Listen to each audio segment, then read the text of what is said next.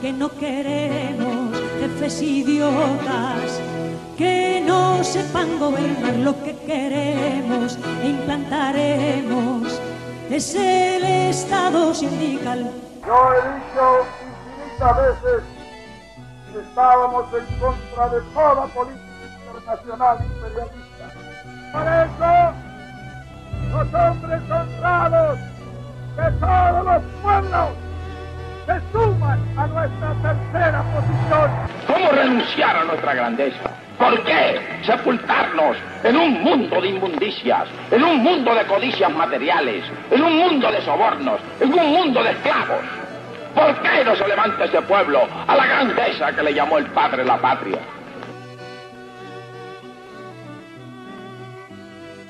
¿Qué tal? Muy buenos días, muy buenas noches, muy buenas tardes, nos escuchen en qué momento. Esto es una vez más el Cholocast por YouTube. En esta oportunidad eh, vamos a discutir sobre Carl Schmitt, eh, sobre su importancia y su legado, ¿no? Eh, para nosotros aquí, disidentes del siglo XXI.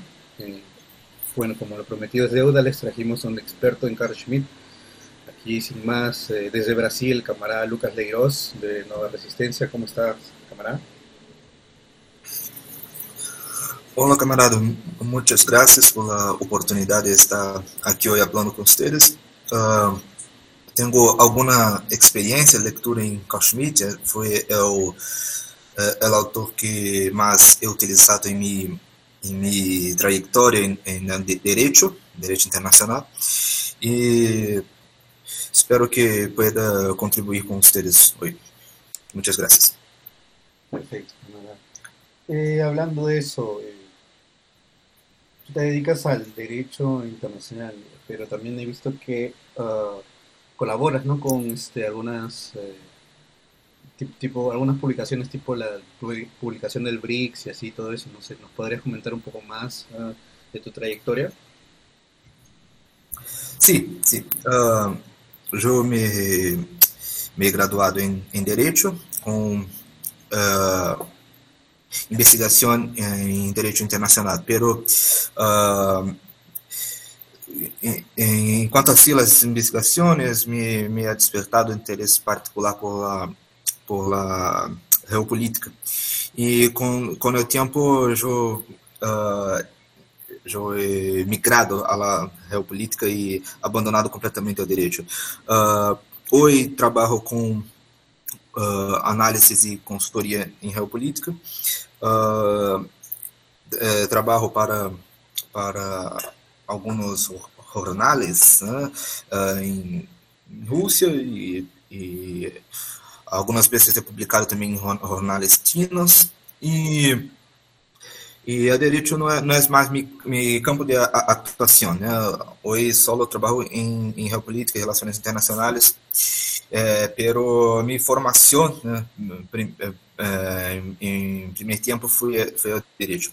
E Carl Schmitt é um autor que he trabalhado muito eh, justamente por, por ser um autor que trabalha tanto em direito quanto é, em outras áreas do conhecimento, né, tanto a filosofia do, uh, do direito internacional e também podemos tomar muitas uh, lecciones de geopolítica com suas obras. Então, é um autor que uh, aún uh, leio e, e, uso muito, né, apesar de não, de não estar mais no direito. Ok, entiendo. Entonces, este, ¿cómo surge tu interés en Carl Schmitt? Como que, ¿Cuál sería tu primer contacto con la obra de Schmitt, con Schmitt? Sí. Sim, quando, estudamos de, direito, temos muito contato com Schmitt na parte de direito internacional eh, e la, la teoria da Constituição, a concepção da Constituição como eh, como como escreveu Schmitt. Pero uh, meu interesse particular se ha despertado a ter contato com a obra de Nomos de la Tierra.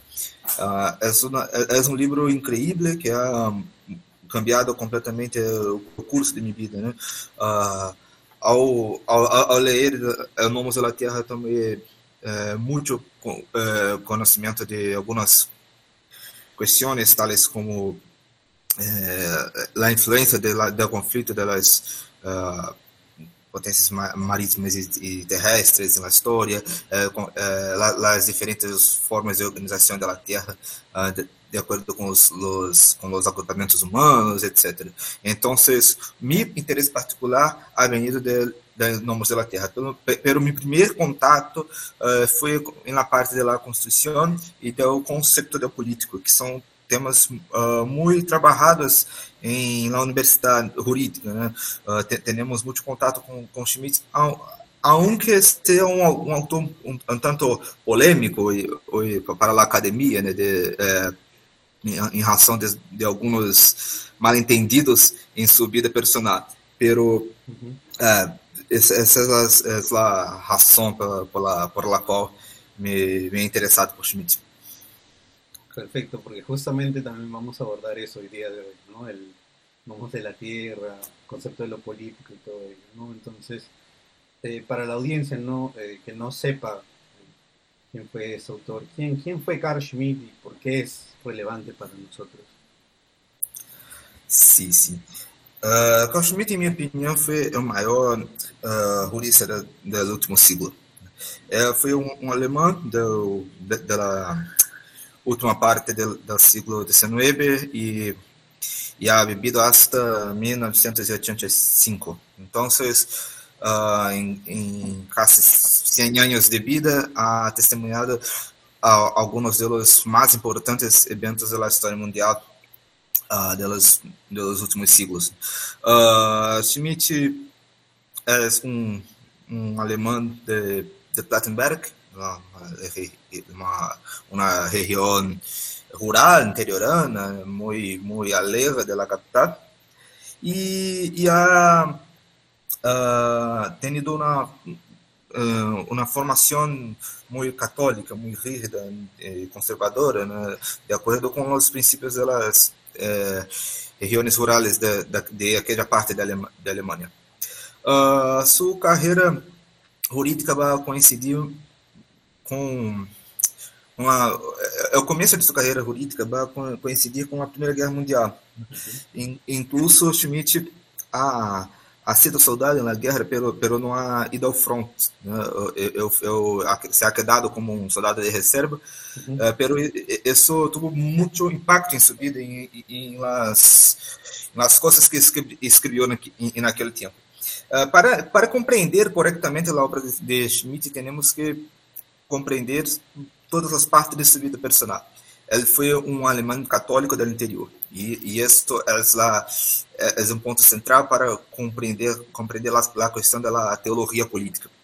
Ele foi um, um alemão do século XX e isso é fundamental para compreender seu envolvimento, aunque muito muito uh, pouco, né, que que é atendido com o partido nazi e a e a questão da de ver uh, Führer como um, como uh, soberano né, da, da, Alemanha daquele tempo. Então, toda a sua obra é formada, é, é, é, é, desenhada de acordo com os acontecimentos de sua vida personal e de seu país naquele tempo.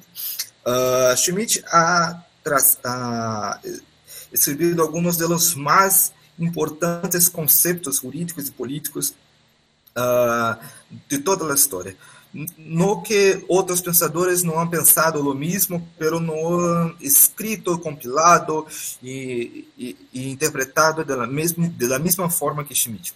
Schmidt é, talvez seja o único autor ou, ou mais bem sucedido a, a escrever com, com maestria né, que é o, é o próprio conceito do político. Né? Uh, muitas vezes falamos de, de, de política ou de, lo que ser ou não ser político, mas não temos uma uma compreensão teórica muito sólida a este respeito. E Schmidt nos, nos vai dizer exatamente o que é política, o que é a relação política, e, e, e a partir de, del momento que sabemos o que é política, sabemos também o que não é. E, e isso é, é, é, algo que somente Schmidt nos ha contemplado em todo o ciclo passado.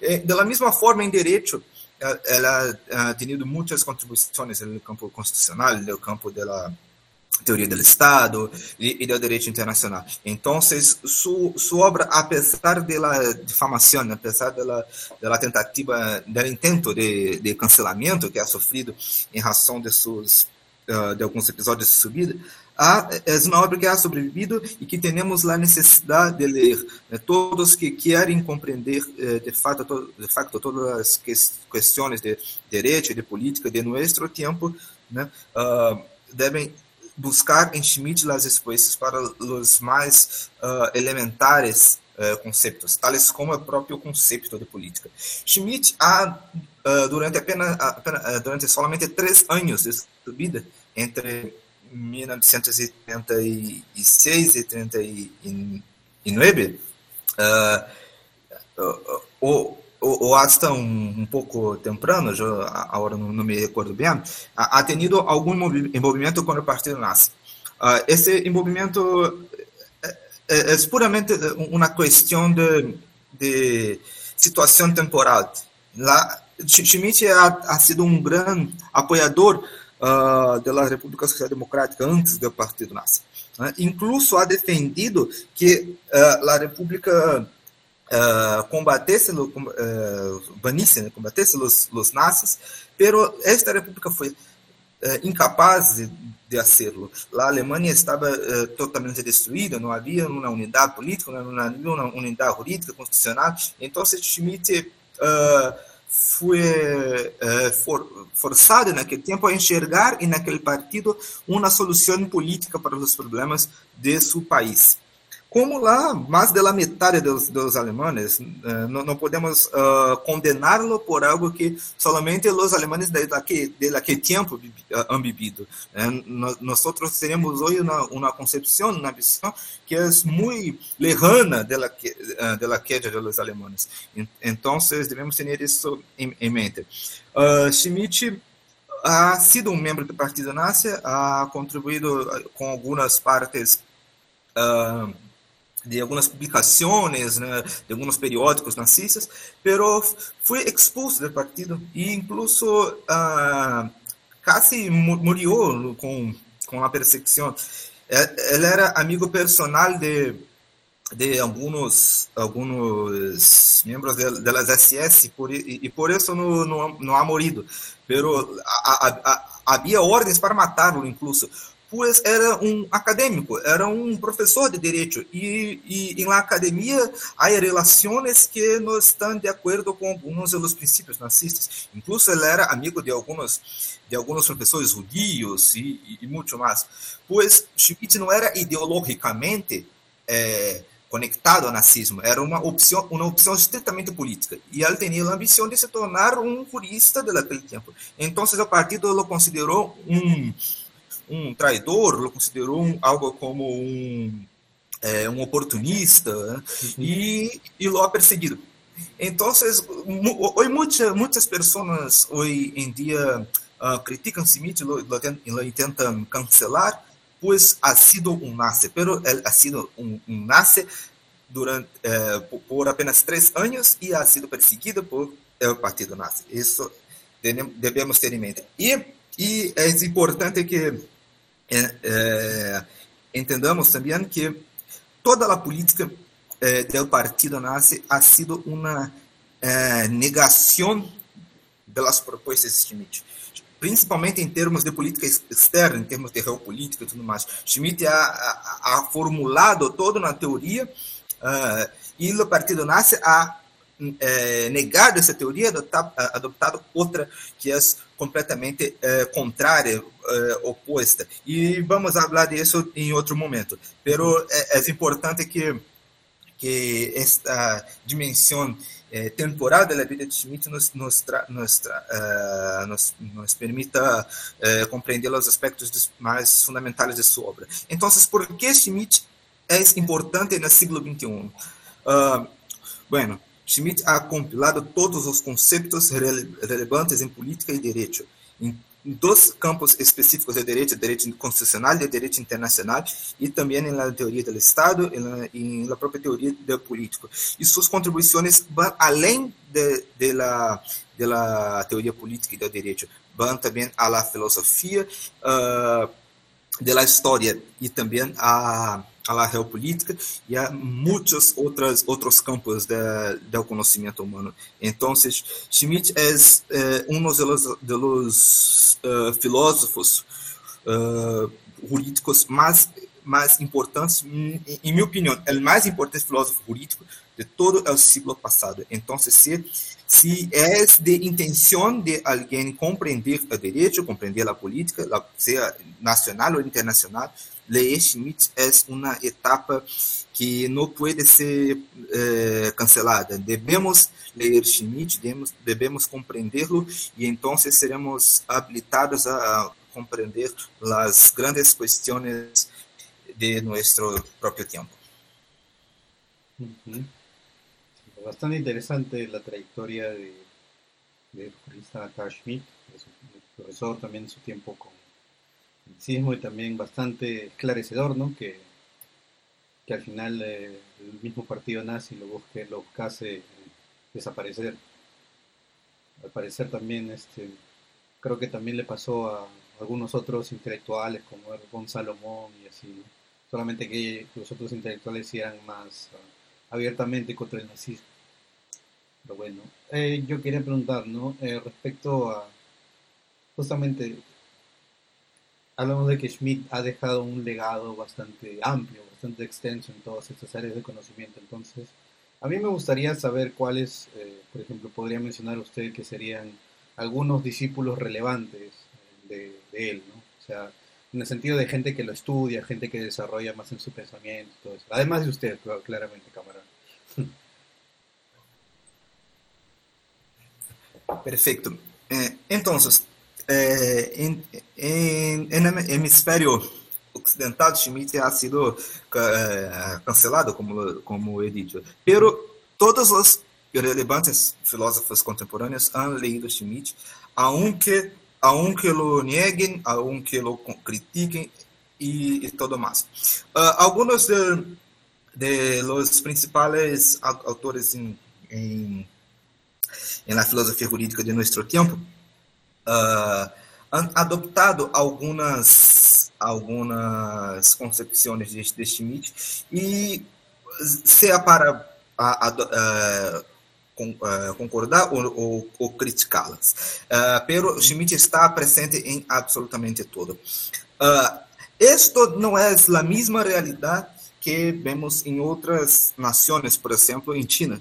China a Schmidt como um dos principais autores de, de filosofia jurídica, aunque a tradição jurídica china não tenha uh, quase nenhuma relação direta com o Ocidente. Hoje, por exemplo, um dos principais conselheiros de Xi Jinping, uh, Jiang Qigong, que é um schmittiano uh, que ha contribuído muito para a uh, para compartilhar a filosofia de Schmitt em China. Él, él, eh, adopta os conceitos eh, de Schmitt em direito, em direito internacional, como os grandes espaços, a noção de, de império como el agente histórico e, e muito, muitas outras questões que em, Ocidente são conhecidas, pero negadas. Uh, em nosso em nosso campo específico de conhecimento, temos algumas leituras que são, de certa forma, dissidentes à hegemonia acadêmica, eh, como, como por exemplo, o, o filósofo uh, russo Alexander Dugin, que tem em Schmidt a principal uh, inspiração para alguns conceitos de, de sua quarta teoria política. Tanto em la parte geopolítica, de relações internacionais, como a multipolaridade, entre outras, que é uma derivação da teoria dos grandes espaços de Schmidt, quanto em, no próprio uh, conceito político, uh, que, la, que se ha basado na relação de amigo-inimigo, entre outros. Então, em, em, é, em nosso campo específico aqui, eu creio que seja também lá a base de leitura dos oyentes que estão com, com nós hoje eh, e, e por aí vai. Pero uh, Schmidt é um ponto central em toda em toda a em toda a parte de conhecimento de, de nosso grupo.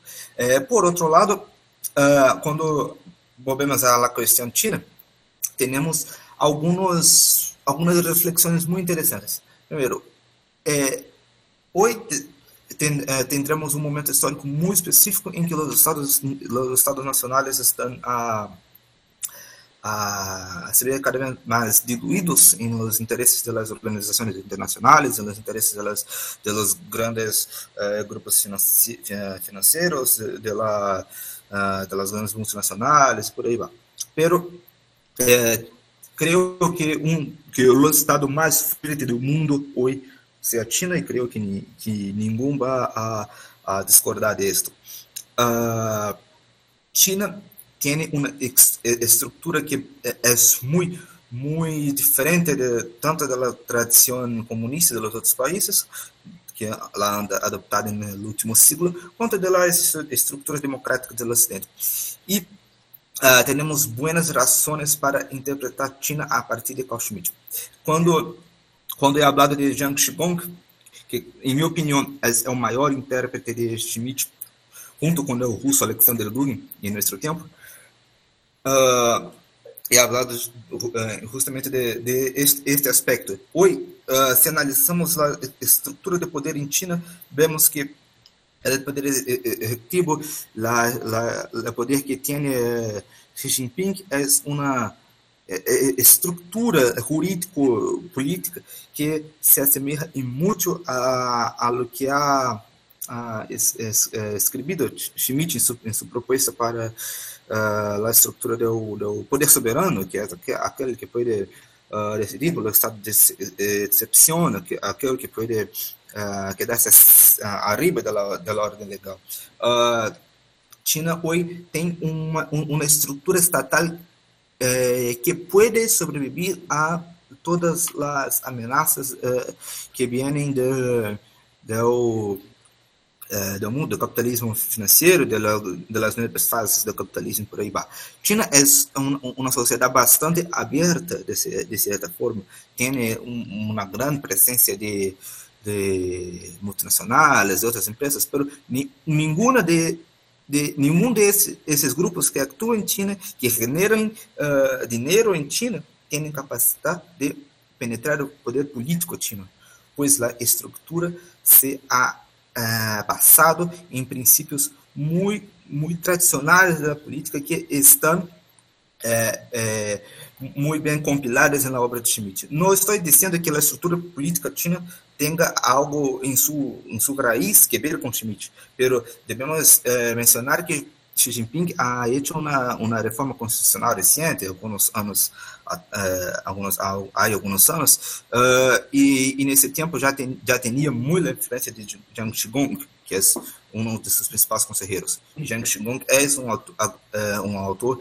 schmittiano e que vê a China e, e quer que a China a, a, a, se, se proyecte no mundo de acordo com com alguns princípios políticos, filosóficos e jurídicos que é proposta do Carl Schmitt. Temos, por outro lado, no mundo ocidental, alguns autores que publicamente leem e, e, e, e, têm, e têm algumas relações neutrales de, de, de, com, com Schmitt. Por, por exemplo, o italiano Agamben, né, um, é um, grande schmittiano, de certa forma, pero uh, nenhum ocidental hoje pode falar publicamente em termos de uh, concordar com Schmitt sem sofrer uma grande represália na academia jurídica, que se ha dominado ali por, por uma por uma visão bastante anti-schmittiana. Uh, temos em Brasil um, um, leitor que a mim me gusta muito e, e lo he, he leído muito para minhas investigações, que é André Teixeira. André Teixeira é é, um, um grande schmittiano e ha escrito a, a chamada teoria uh, eh, pluriversal del derecho internacional, que es una adaptación de la obra de, de Schmitt de los grandes espacios a, a nuestro tiempo. Uh, André Teixeira é, de hecho, grande schmittiano e no, não é em vano que é um autor que, apesar, uh, uh, de, ser muito, muito é memorável por seu, por seu trabalho, é pouco leído na academia jurídica. Então, em Ocidente, sofrimos muito, é, represália, muita, muita condenação por ler o principal ator político do, último siglo, o que é um tanto absurdo, o que é um tanto condenado. É, então, é, eu, é, para responder a pergunta de, de forma mais resumida, mais sintética, yo creo que hoy los principales eh, conocedores, lectores de Schmidt en el occidente están en, en Italia. En Italia, donde se ha formado nuestro, nuestro autor brasileño también, uh, André Teixeira, es de, eh, es, ha concluído su doctorado en, en Italia. Lá, allá tiene una, una gran tradición jurídica que se ha formado por toda a tradição latina, a tradição romana. Né? Então, Itália é um grande polo de conhecedores de Schmidt. Pero uh, não é um conhecimento que tem atualmente alguma alguma uh, atividade prática muito clara. Né? É um conhecimento que está restrito a um grupo muito dissidente da academia que não, e que não tem muita, muita influência, lamentavelmente. Pero es, es necesario decir que esta influencia no es algo eh, eh, sin explicación. Esta, esta ausencia de influencia es uh, de un proyecto a nivel global de disolución de estados nacionales que se ha concretizado a, a, desde la, la, Guerra Fría, desde de, de, del último siglo. Hoy, ninguna idea que uh, uh, venga a fortalecer o poder político e diminuir las, uh, a influência de grupos não políticos em la política, né? de, eh, ser, eh, ter sucesso acadêmico, ter uma uma boa repercussão, pois a intenção de dos grandes grupos globais, grupos financeiros e por aí vai, é justamente de diluir de mitigar, de disminuir o poder, o poder político de los estados. Então, uh, Schmidt é um, um autor que não, não é uh, sem explicação que seja muito leído e que influencia muito a política china. Vemos, vemos a China hoje e podemos concluir o que é um estado que eh, não, cujos cujos dirigentes, cujos conselheiros leem o principal ator de la, de, de filosofia política. Uh, Schmitt é uma necessidade para todos aqueles que uh, querem manter viva esta eh, manter vivo esse estranho conceito que é o político. Ok, entiendo. Uh, bastante interesante estos, estos discípulos de, Schmitt que se forman en, en, lo práctico, ¿no? Como el caso de China, y sí es verdad también que hay bastante esta, esta como que idea, por así decirlo, esta, no diría que es una voluntad, pero sí como que una, un patrón, ¿no? De que, de que siempre quieren negar que no, no se lea Schmidt, todo eso. Eh, yo recuerdo aquí, eh, aquí en Perú, por ejemplo, hay un ah, profesor que también eh, ha desarrollado parte de su pensamiento de Schmidt para más que nada el derecho constitucional y todo eso, que es el profesor Eduardo Nieto, que también este, me mencionó eso, ¿no? que en algún momento en la academia como que lo estaban empezando a hacer ostracismo, ¿no? este, a querer como que separarlo de las esferas académicas porque justamente estaba tocando esos temas de Schmidt, ¿no? pero simplemente como fue para derecho eh, como para derecho ¿no? y derecho internacional no al final no, no, no procedió a más estos eh, estos pedidos de estos este, bien pensantes eh, progresistas ¿no? Que son culturalmente liberales si les, les asusta eh, pensar en, en Schmidt. Es bastante, es bastante interesante esa situación. Sí, sí, un, un, un, un, autor italiano que a mí me gusta mucho es Danilo, Danilo Solo, uh, que incluso el orientador de doctorado de André Teixeira. Él es, es también un autor muy Uh, com, muito conhecimento da obra de Schmidt, uh, lendo solo podemos perce perceber que há uma grande influência schmittiana e em alguns casos ele habla uh, de hecho positivamente sobre Schmidt. E uma de, su de suas principais contribuições para o direito internacional é justamente a crítica que ha hecho a la concepción de intervención humanitaria en, en, el tiempo de las primeras intervenciones uh, en, en, los, en los últimos años del siglo XX.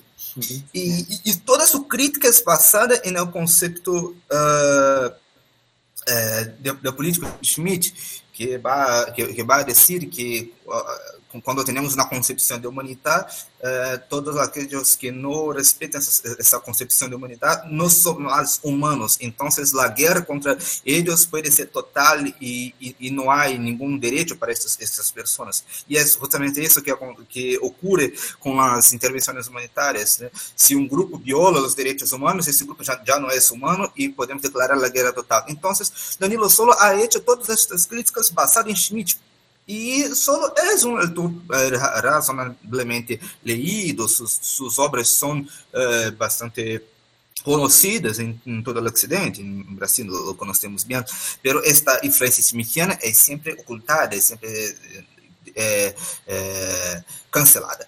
Schmidt é um autor é, quase proibido devemos lê-lo, sim, mas lê-lo eh, para não concordar com ele, para não adotar seus conceitos. Claro, e para refutarlo, sim, sim. Sí, es, eso es algo muy, muy anticientífico.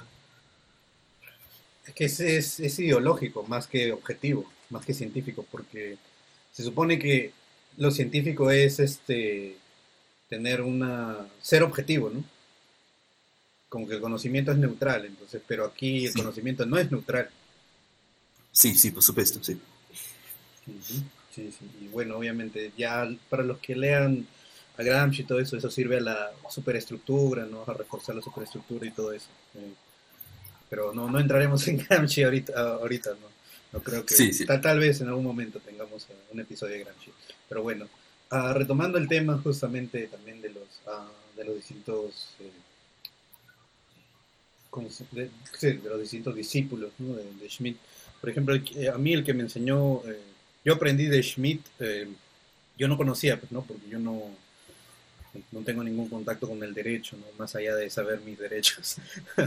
pero, pero, este, por ejemplo, uh, hay un, eh, justamente hay un eh, disidente y también este uh, activista disidente, ¿no? Eh, y abogado gringo que es este, se, se, cambió el nombre a Augustus Invictus, ¿no?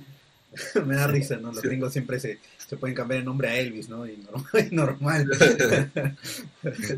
sí, eh, pero, pero bueno, ¿no? Este, él, por ejemplo, eh, es el que, al que yo vi, ¿no? Que desarrolló bastante Schmidt junto con un alemán, que era este, Niels Wegner.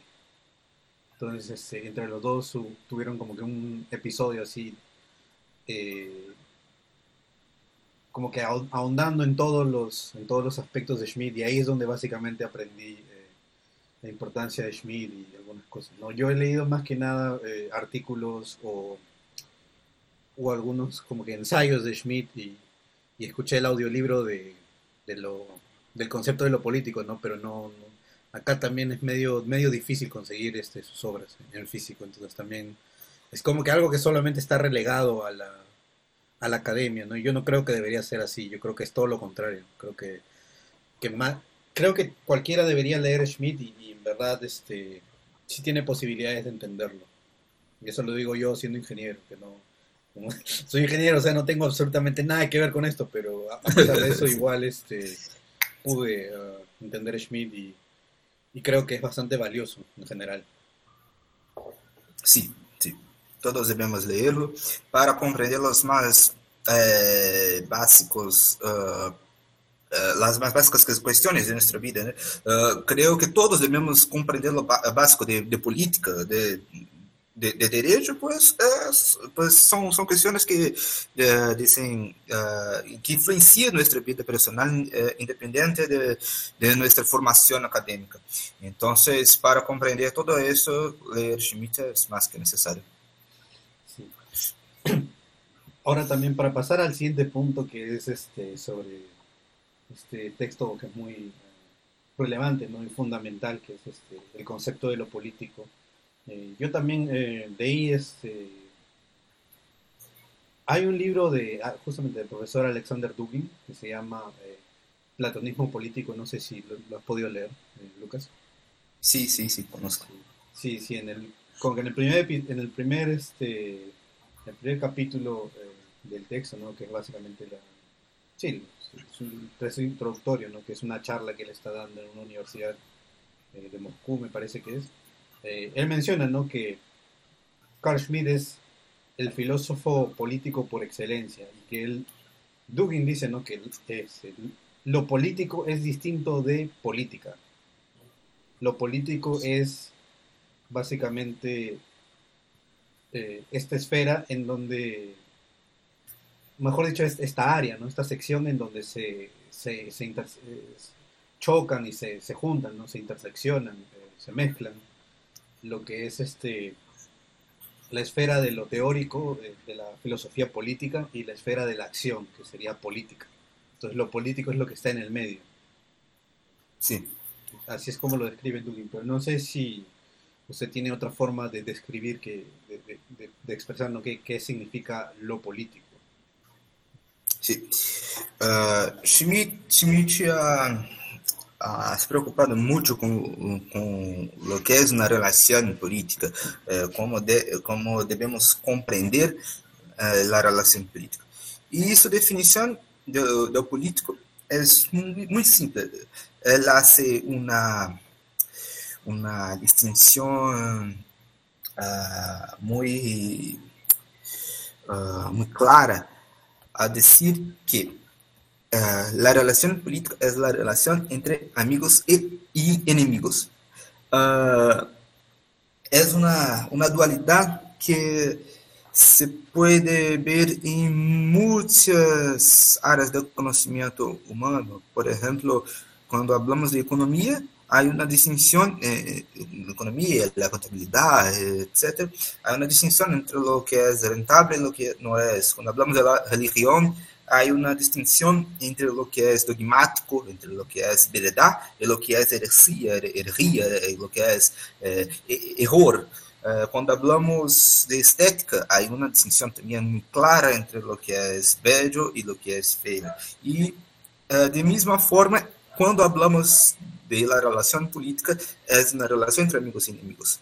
Los enemigos y los amigos en política son eh, conceptos públicos y no, y, y no tienen que ver con las relaciones personales. Entonces, esto quiere decir que, por ejemplo, en mi relación política puedo tenerte como un enemigo hasta que en mi vida personal uh, eh, tenga, tenga afinidad opiniones y, y, y a mí me guste tu, tus palabras, pero públicamente somos enemigos. Esta es una, es una distinción muy importante de ser notada.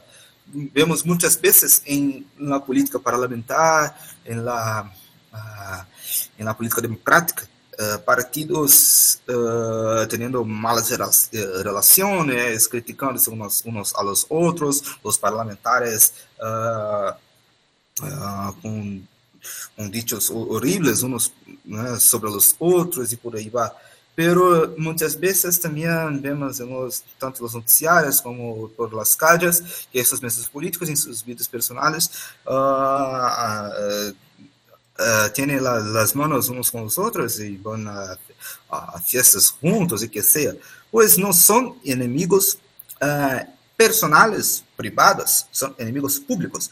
Y eso y esto es muy necesario de comprender. El enemigo público no, no tiene una relación uh, sentimental, una relación uh, uh, como, como decía, sentimental creo que es una, una buena palabra, ¿no? con, con, su enemigo. Lo comprende como un adversario político, onde alguém a ser derrotado. Ele pode matar incluso a seu adversário, eh, se, se necessário, aun que não tenha nenhum problema personal com ele. E matar é um acto muito importante também de compreender, pois para Schmitt, ao contrário de, de, eh, por contrário de de, para Clausewitz, la, la guerra no es una, una continuación de la, política por otros medios, no es eso, pero la guerra es el acto político extremo. También Schmitt discorda de Mao Tse-tung, que va a decir que la guerra es política. No es eso para Schmitt. Para Schmitt, uh, la guerra es la consecuencia máxima, extrema de los actos políticos. La relación amigo enemigo é uma relação pública que pode dar-se de las mais variadas formas. Eh, pode eh, ser conhecida de, de, muitas de muitas formas distintas. E a guerra ela é a mais extrema. Uh, quando a relação do inimigo de amigo inimigo não pode mais ser mantida por os meios pacíficos, a guerra é necessária. Uh, y para Schmidt política en este sentido es todo que puede culminar, puede terminar en guerra. No es necesariamente la guerra. La guerra es algo evitable, ¿eh? debe ser evitado, pero puede eh, culminar en una guerra. Isso, es política para Schmidt.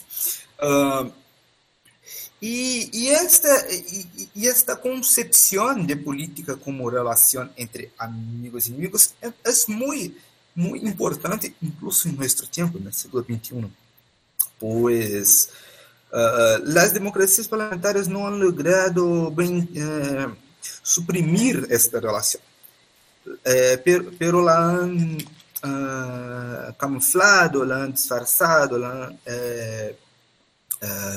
han como, como decir, eh, eh, intentan decir que eh, não existe que a política parlamentar, a política liberal é uma política pacífica, democrática e que não há nenhuma oposição uh, uh, real entre os grupos políticos. Pero esto não é verdade.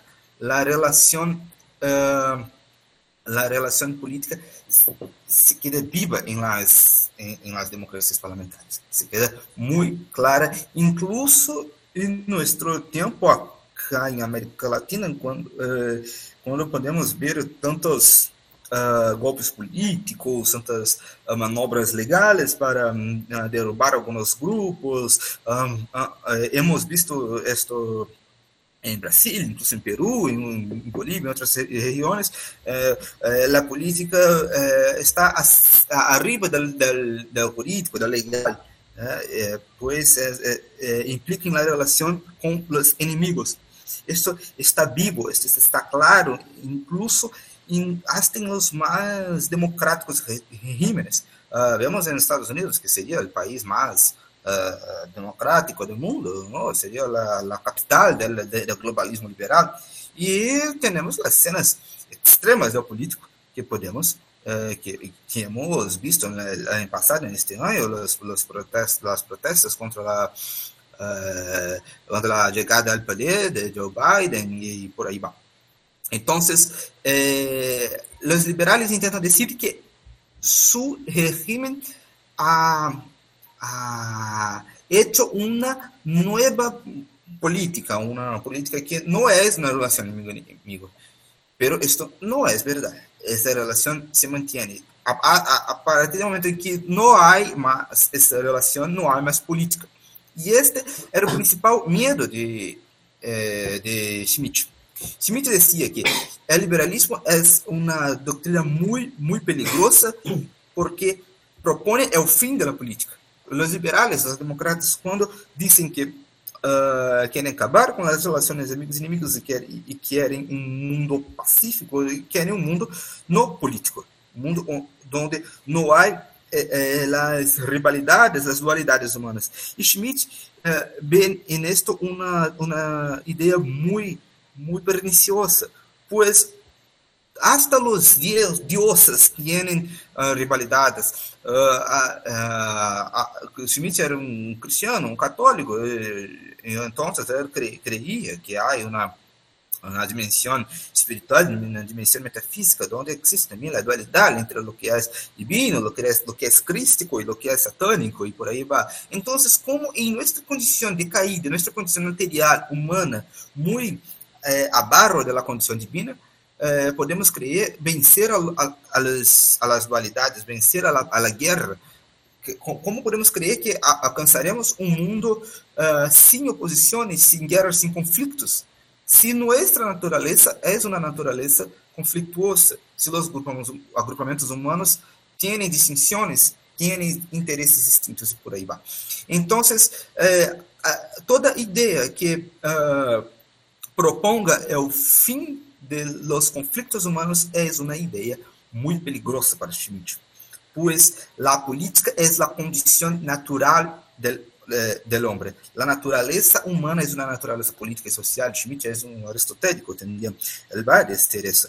Entonces, eh, el intento de los demócratas es, es, dar fin a la política, pero no han logrado esto las más democráticas sociedades. La política va a, a renacer a poco en esas sociedades, pues é parte da natureza humana.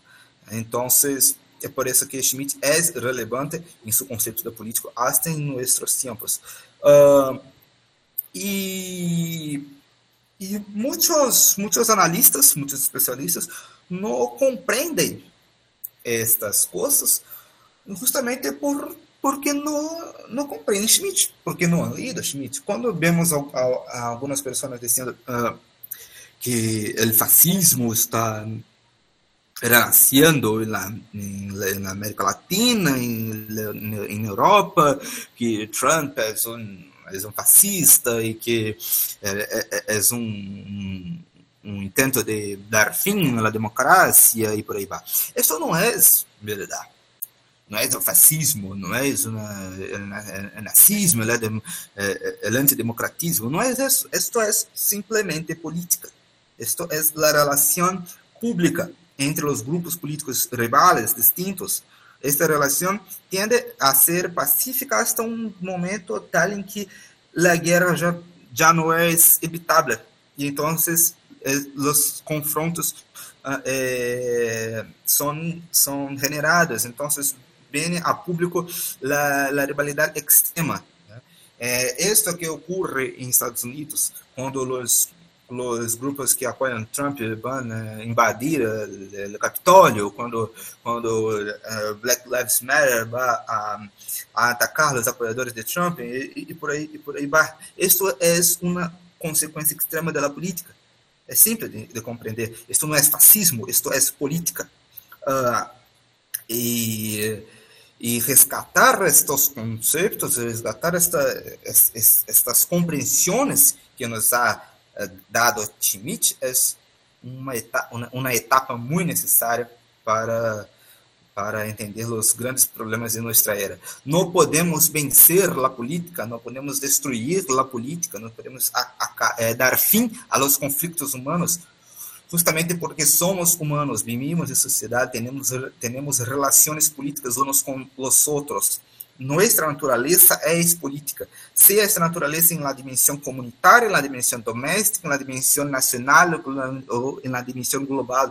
Los grupos humanos uh, tienen relaciones políticas unos con, unos con los otros, tienen intereses que solo pueden ser uh, uh, alcanzados por medios de negociación o por medios de combate real, de guerra. Las relaciones humanas son siempre políticas. Y e não vamos a, a esconder ocultar isso, uh, ou, ou, ou, tentar uh, dizer que, que isto não é verdade. Romper com os conceitos uh, schmittianos, schmittianos de política é romper não somente com Schmitt, mas com a própria uh, tradição uh, filosófica universal. É, é, é, negar Aristóteles, é negar a, natureza social e política do homem. Uh, si creemos que el hombre es político, é, é, se queremos que o homem é social, lo creemos também como político. E se lo creemos como político, devemos entender que ele tem amigos e inimigos e que as relações com os inimigos podem culminar em uma guerra. E toda doutrina, toda ideia que negue a guerra como possibilidade é uma ideia que nega a natureza humana. Então, é, é, por isso que o liberalismo é uma doutrina muito peligrosa para Schmitt, é, pois ela, ela tenta uh, é, dar fim ao, à própria natureza humana. E a natureza humana não pode ser negada, ela deve ser uh, manejada, deve ser assumida, e, e todas as sociedades humanas devem levar em consideração esta naturaleza inherente al hombre. Ese es de hecho creo que el mejor resumen que he escuchado sobre el concepto de lo político, que es este, su, su obra tan fundamental para nosotros. Eh, yo sí también me, he percatado esto, ¿no? que los eh, liberales quieren justamente eh, llegar ¿no? a un fin de la historia en donde ya no todo esto desaparezca en general, que es este, básicamente ya no te hablan ni siquiera de gobernar, ¿no? de, regir, por así decirlo. ¿no? ellos empiezan a hablar ahora de, de gobernanza, ¿no? el governance, que es, básicamente es como si el Estado fuera simplemente una empresa privada, una cosa así, ¿no?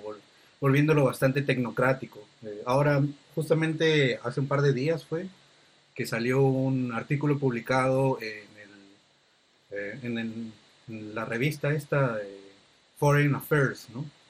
En el para los que no sepan, el Foreign Affairs es la revista del, del, del, Council of Foreign Relations, ¿no? el Consejo de Relaciones Exteriores de Estados Unidos. Ahora, quienes no sepan qué, es el Council of Foreign Relations, se la voy a resumir bien fácil. Es el think tank de Wall Street. Así nomás. Así es el think tank de Wall Street. Ya ustedes pueden, ustedes son un público bastante inteligente, así que saben qué significa eso. Entonces, este, bueno, eh, el artículo este se llamaba eh, eh, la, la tecnogobernancia, una cosa así, technogovernance, una cosa así, ¿no? Entonces ahí hablan ya de meter estos, todos esos temas tecnológicos, ¿no? Que van a ayudar a la gobernanza y van a reemplazar este, a la política, ¿no? como tal, que van a, bueno, en, sus palabras ellos dicen va a revolucionar la política, ¿no? Pero nosotros sabemos qué significa eso, ¿no?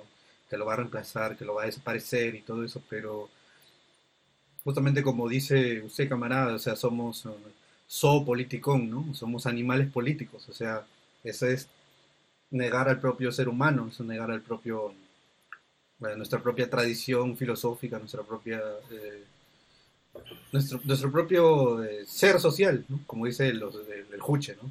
El ser social. Sí, sí.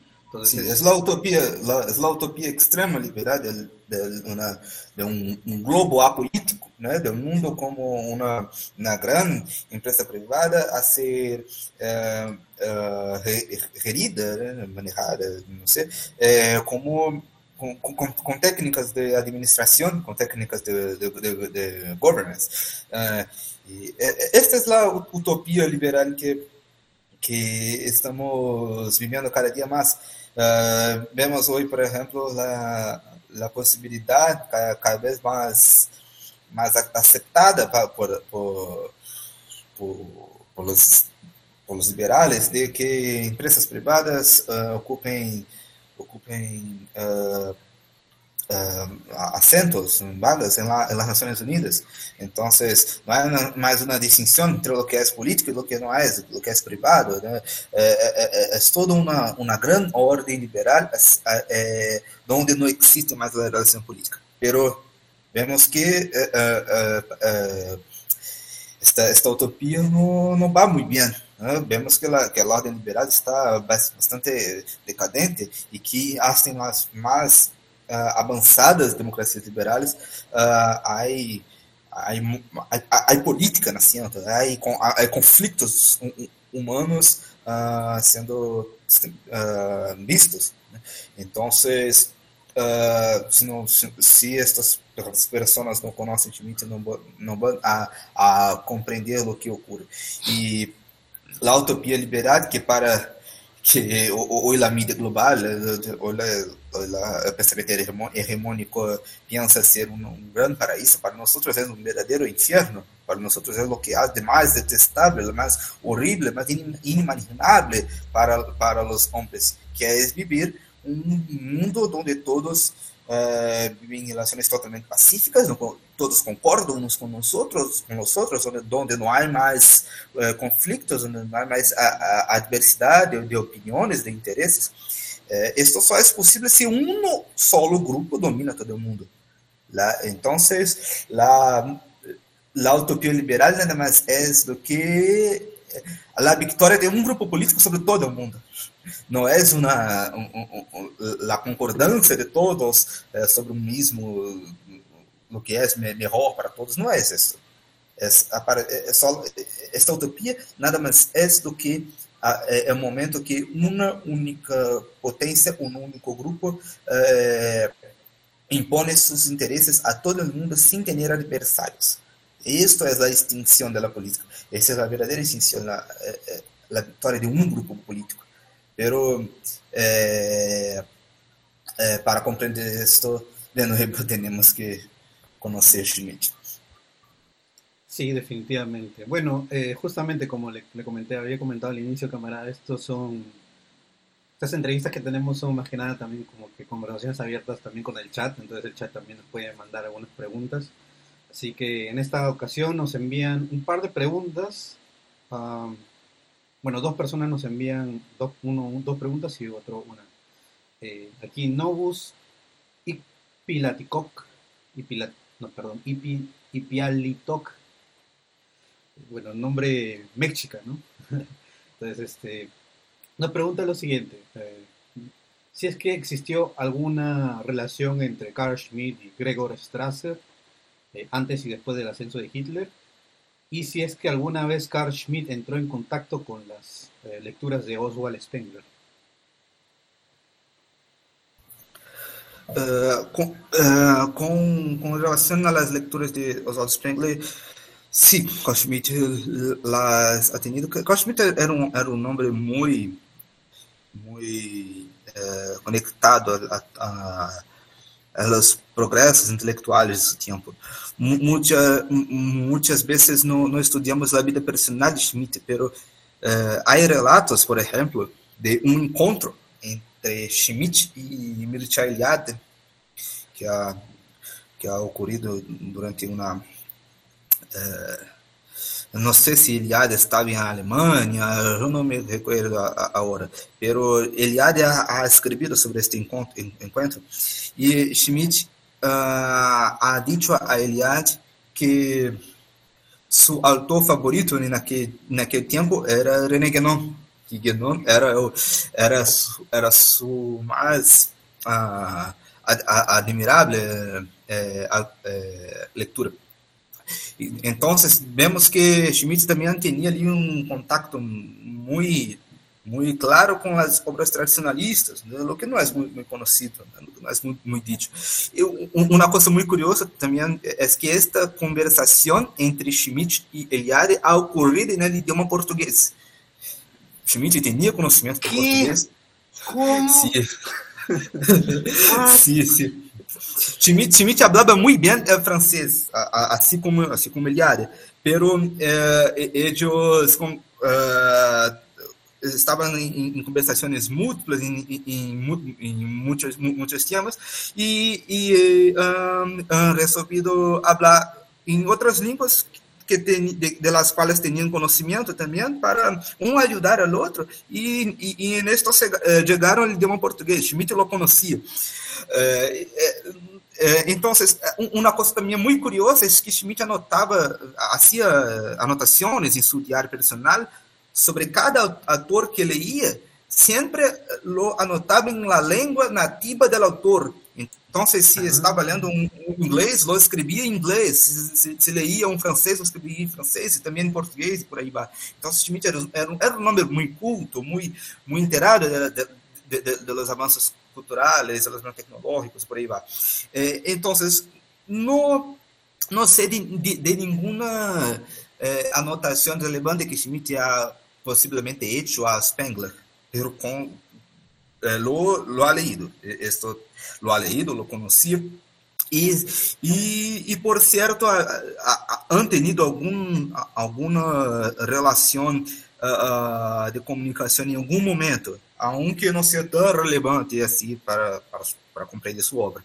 É, sobre a possibilidade de, de contato com, com os tracers, eu nunca he leído nada sobre isso. Como, como é falado, Schmidt não tinha grandes uh, importâncias ideológicas Schmidt era um, era um grande intelectual, um grande acadêmico, e, te, e estava preocupado com a manutenção do estado político da Alemanha. Da Alemanha. A sua preocupação era a sobrevivência de, de seu país, de seu estado. Então, esta foi a razão de, de haver participado de um partido político, porque suas intenções não eram políticas, não tinham, não tinham intenções ideológicas muito claras. Né?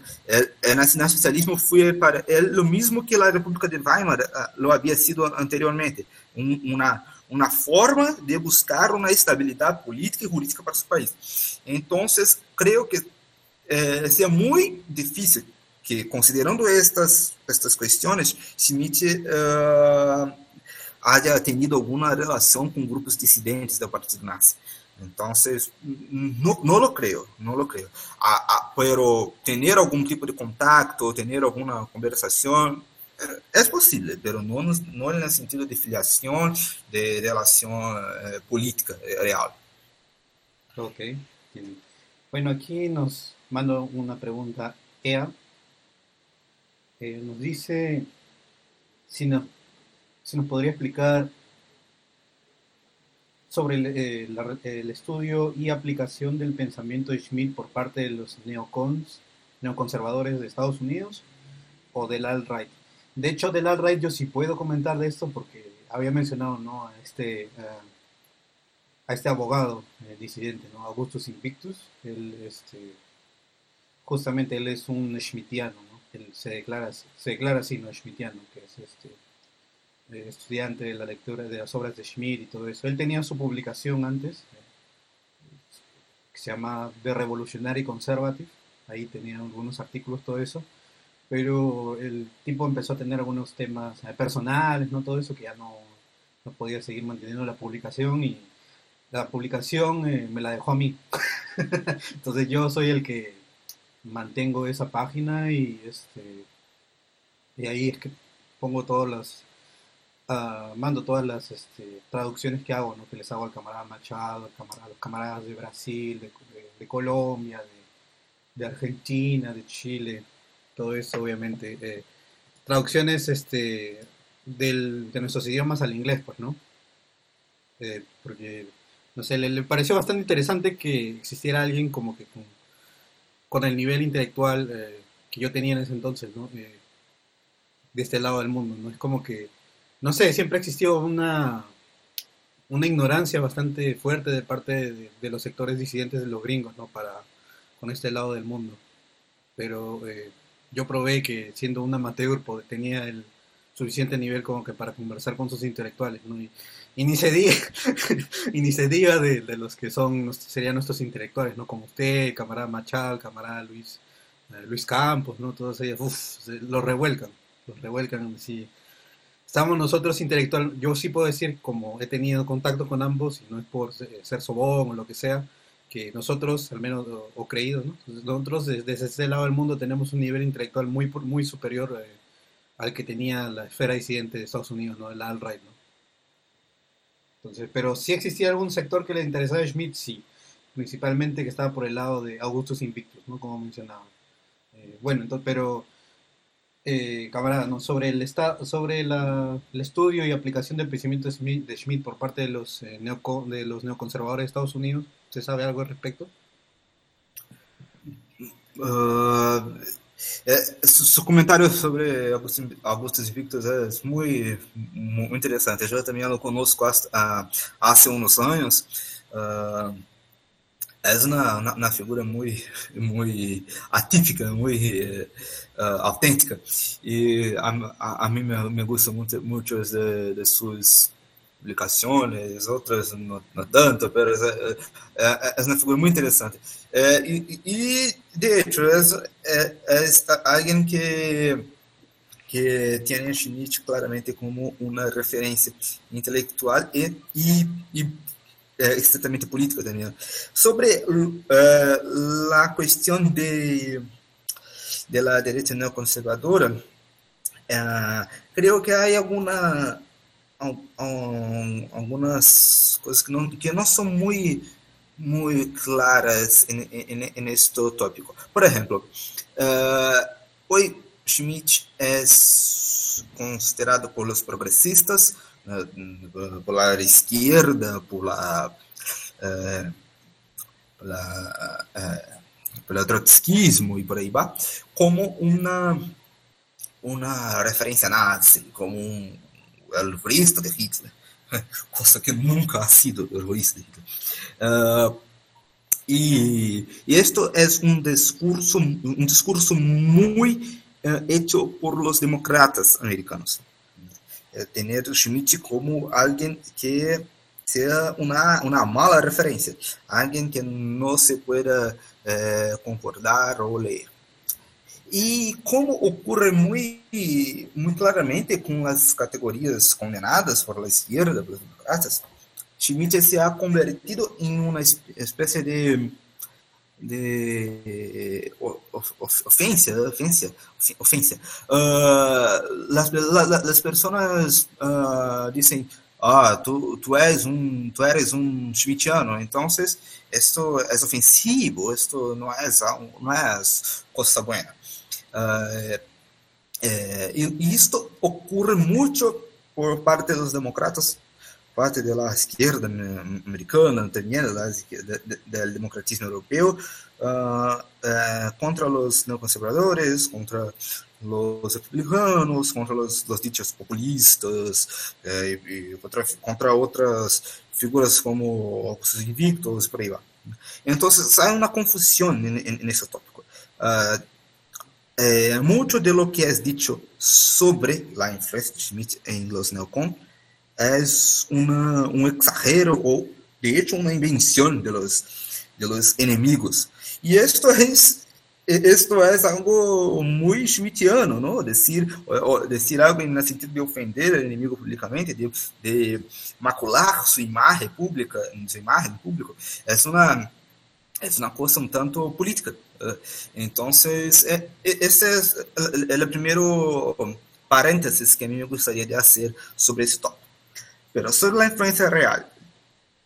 Bien, eu creio que todos os conselheiros políticos realmente uh, comprometidos com seu trabalho, realmente comprometidos com eh, a formulação de estratégias políticas materialmente eficientes, uh, tenham algum grado de leitura Schmidt, tenham algum grado de conhecimento de lo que é uma relação política e de como esta relação deve ser compreendida e deve ser uh, hecha em prática. Ok, entiendo. De hecho, hay una pregunta más, pero esto, antes de abordarla, creo que primero tenemos que ir al siguiente punto. A ver, no, hay un último comentario justamente de EA, que es este, esta persona que nos envió eh, el chat, eh, nos dice que Chantal Mouffe, la mujer de Ernesto Laclau, bueno, EA es argentino, ¿no? Entonces, por eso, son figuras de allá. Es schmittiana, si cabe el término, porque editó libros con autores de izquierda sobre Carl Schmitt. Pero creo que eso más que nada va al tema de lo que estábamos mencionando, ¿no? Antes de que, por ejemplo, tipo en Estados eh, eh, Invictus también mencionó esto, ¿no? De, que en Estados Unidos, eh, por ejemplo, libros editados sobre Schmidt tienen ahí como que 70 notas de, a pie de página, ¿no? Que te dicen, no, no, no, pero acá está equivocado, no, pero esto, pero el otro, ¿no? Es, simplemente una, yo diría, ¿no? Que es simplemente un esfuerzo liberal, ¿no? Este, para así, uy, ¿qué fue? Se salió de la llamada. Ya bueno, ya volvieron. Pero bueno, este, sí, sí, que es un esfuerzo liberal, ¿no? Por intentar este, tener, tomar control de la obra de, de Schmidt. Ah, no, es de Ecuador. Ok, pero sí, sí, es un intento de los liberales, ¿no? Por tener, por tener Hola, ¿me sí, sí, sí, sí, funcionando. Ah. Pero eh, ¿cómo? Ah, mi, mi- mi internet se ha caído.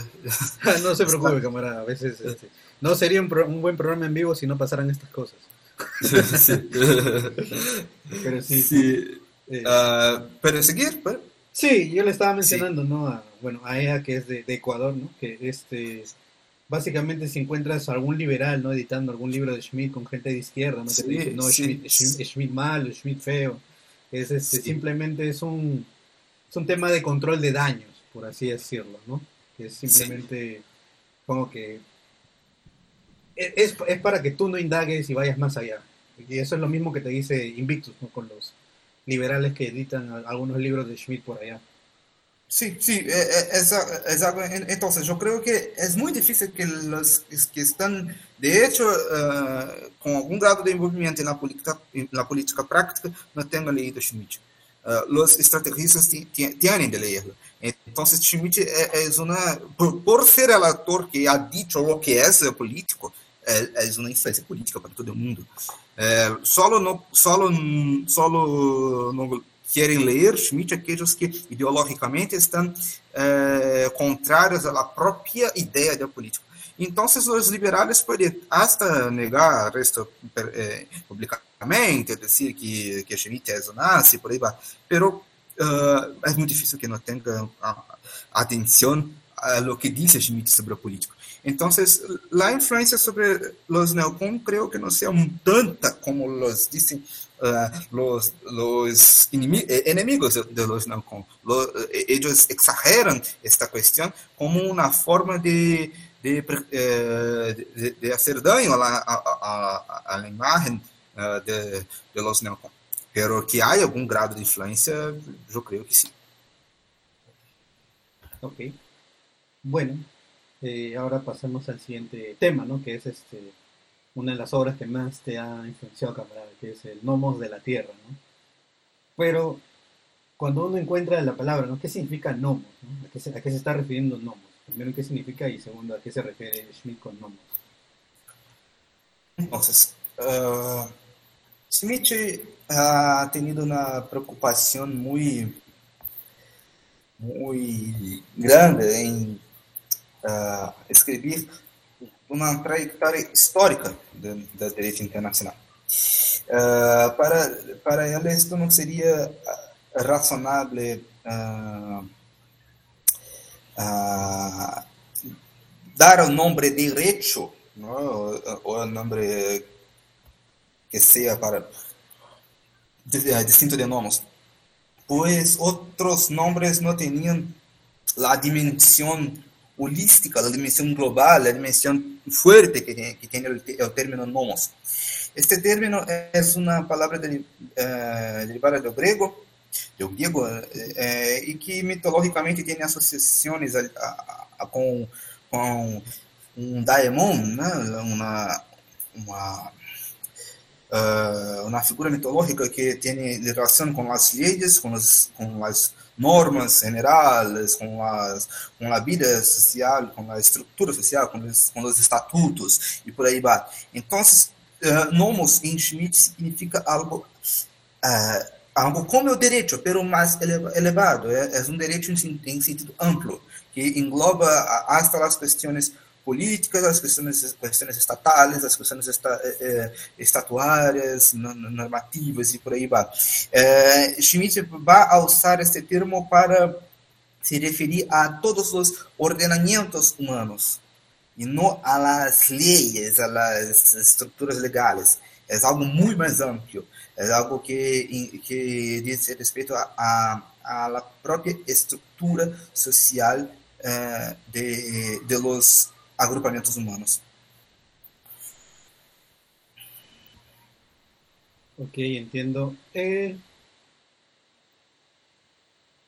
es bastante interesante esto porque querían, justamente también es, lo siguiente va atado a lo primero, que es de dónde surge el entendimiento que tiene Schmidt sobre estos órdenes de la Tierra, sobre las telurocracias, las talasocracias y todo ello. ¿De, dónde, ¿De dónde surge este entendimiento que él tiene eh, sobre estos distintos sistemas de la Tierra.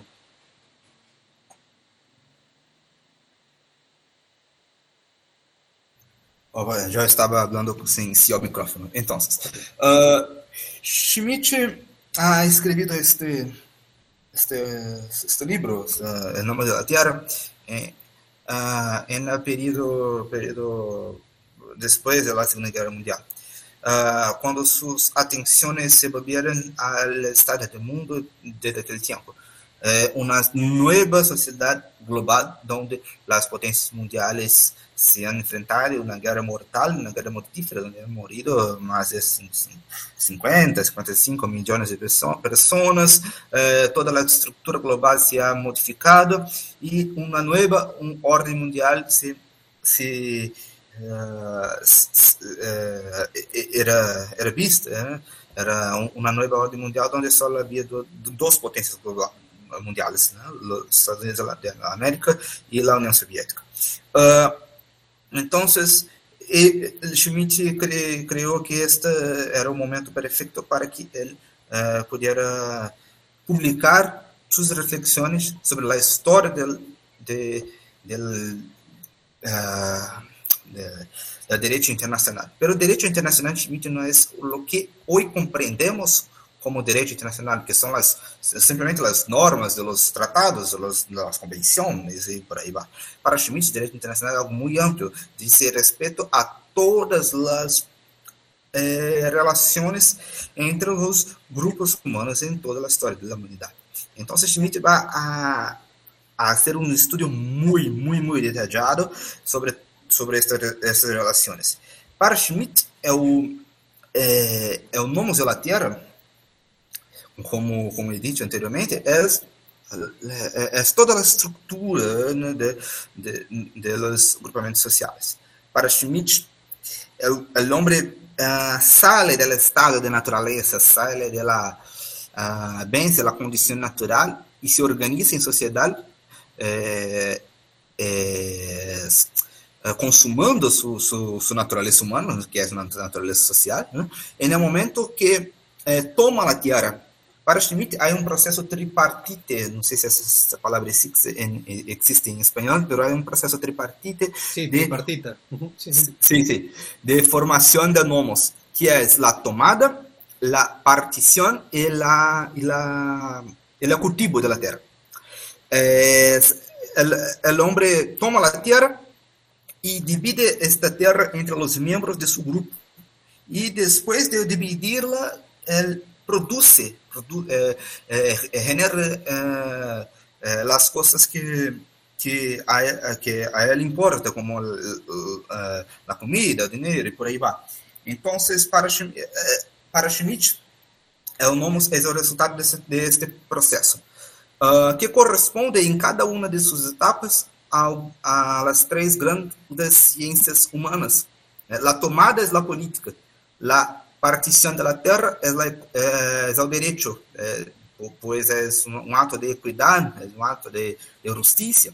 Y, la, y, y, el cultivo de la tierra es un acto económico, es la economía, es lo que eh, torna a los agrupamientos ricos, ¿no? productivos. Eh, esse processo de cultivo da terra eh, se consuma justamente com a agricultura, com a, produção de comida.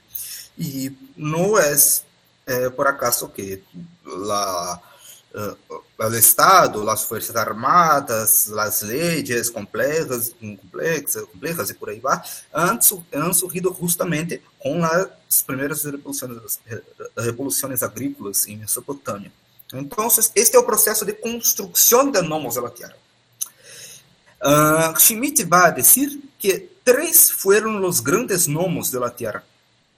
Em um primeiro momento, É, e, e, e, nessa reflexão, em nome da Terra, já o, o termo nomos já, não se refere a um, a pequeno grupo, agrupamento humano, mas a, a, a totalidade dos agrupamentos.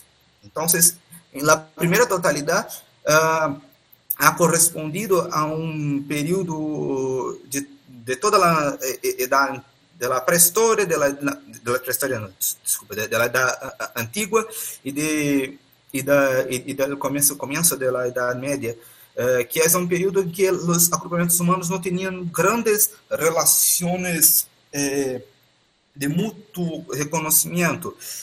Eram grupos, eram grupos que tinham uma concepção de humanidade muito restrita e que solo, solamente reconheciam as suas semelhantes em seu mesmo grupo como como uh, mesmos cidadãos, mesmos humanos. Por exemplo, isto é algo que podemos ver no Egito Antigo, onde solo, solo era, solamente era humano, solamente era membro de, de, uma, de uma ordem social específica, os que estavam ali naquele, naquela pequena nação, naquele pequeno império no, no meio do deserto, enquanto todo mundo, todo mundo era o caos, era, era, lá, era o inferno absoluto. Isso é algo que também existe de certa forma em Roma antiga, eh, pois somente os cidadãos romanos tinham direito a a ser respeitados por las leyes romanas, enquanto uh, los, que, los bárbaros estaban fuera tenían como destino ser conquistados por Roma para sufrir de estos mismos derechos. Entonces, las civilizaciones tenían un, grado muy precario de comunicación intercivilizacional, interimperial. Esto va a cambiar un poquito con la ascensión del cristianismo occidental en la porción uh, occidental de Europa el, en la, la, Edad Media. Pues en la Edad la uh, su, uh, a surgir que, que Schmitt llama de República Cristiana, que es, la, es una especie de comunidad uh, suprapolítica em Europa, uh, onde uh, o grande soberano era o Papa de Roma, era a autoridade eclesiástica que tinha também o poder temporal. La teologia católica, o Papa tem uma autoridade atemporal, uma autoridade espiritual e também uma autoridade temporal política. Isto é visível até hoje, onde o Vaticano é um Estado nacional também. Entonces, el Papa tenía toda esta autoridad eh, junto, eh, grado menor la, la autoridad imperial del imperio eh, romano germánico, pero el Papa estaba hasta arriba del imperio. Entonces, esta comunidad de, era la demarcación de donde había nomos y todo el mundo exterior era el mundo de los herejes, de los bárbaros, de, los bárbaros, todos aquellos que tenían de ser conquistados por Europa por medio de la evangelización para tener parte en este sistema interno de la República Cristiana. Uh, uh, es, ese, este, es un, este es una etapa, en, verdad, que es una etapa de transición. Esta esta é, aún es parte del primer nomos de la tierra, aún es parte de, de esta etapa de, de, de, de, de comunicação precária entre as civilizações, pois a Idade Média é, também não compreende o, resto do mundo como semelhantes, como seres humanos. Eh, lo que vai a modificar completamente este ordem é o que vai a suceder na Idade Média. Este Schmidt chama de segundo nomos de la Tierra. El segundo la Tierra es el orden de los estados nacionales, pues los estados nacionales van a modificar el espacio europeo de forma que no es más el Papa, no es más la Iglesia Católica que tiene el poder por toda Europa, pero son institu instituciones seculares uh, donde el vigor de la ley, de, de, de los estatutos seculares, tem o poder e não, e não, e não uh, dogmas, não normas eclesiásticas. Uh, e, e, isto se queda muito claro com a divisão da Europa uh, em cinco, em cinco uh, estados, muitos de eles protestantes, muitos de eles católicos, e não há mais uma, uma relação de não reconhecimento um ao outro eles se recon no, uh, uh, mutuamente, pois são instituições seculares. Não é mais a, a religião que vai a definir eh, se são parte ou não do mesmo nomos. é simplesmente a instituição. Um Estado reconhece o outro como semelhante. E isso tem implicações na prática da guerra Pues en el momento anterior de la Edad Antigua y de la Media, eh, la guerra era, era, entre los que eran parte de nomos y, aquellos que no eran parte. La, la guerra era uma, guerra de extermínio, pois não havia nada que uh, uh, ser dicho em defesa de los que não eram parte do nomos. Eles não eram nem humanos. Não? Então, agora las situações diferentes, pois um Estado reconhece o outro. Então, a guerra assume uma dimensão estritamente secular. É algo como eu, Brasil, decido que Peru é meu inimigo, então vamos a fazer uma guerra. Eu reconozco você como um mi semejante, e a guerra é uma opção política, e não um estado de, eh, de, de tomada de um, de um outro, de um bárbaro, não é, é mais isso. A guerra é uma é, tem uma dimensão muito mais, uh, uh, como am, amável mesmo, uma, uma, dimensão muito, branda, é mais algo como uma guerra de, de extermínio. E, ne, e nesta sur, eh, han surgido as normas sobre a guerra. Eh, eh, os códigos de, de, de, de conduta dos soldados, os códigos de cavalaria, são doutrinas desse tempo, em que a guerra era delimitada entre que os estados se respeitavam mutuamente. Este foi o segundo nome da Terra. E este nome vai, vai a cair com o surgimento da chamada Guerra Total, que é o fenômeno que vai surgir com a com a experiência da primeira e da segunda guerra mundial. Então, com essas guerras, a primeira e a segunda guerra mundial, eh, eh, há um, um completo cambio da ordem pues no hay más el Estado que determina a guerra, pero hay una guerra total. Es, es, es casi el resurgimiento de la guerra de exterminio, pero ahora con un gran aparato técnico. Eh, vemos que no siglo XX murieron más personas do que en toda la historia de la humanidad. Eh, esto hace surgir el tercer nomos de la Tierra. Este, este nuevo nomos uh, se caracteriza por llamado uh, universalismo jurídico, pois uma única potência vence todo o mundo e instaura seus nomos, seus nomos a nível global, passa a descer suas normas para um espaço físico delimitado que é simplesmente todo o globo. Essas, essa potência é Estados, é, Estados Unidos de América. E no tempo de, de, de Schmidt tinha a União Soviética, depois solamente os Estados Unidos.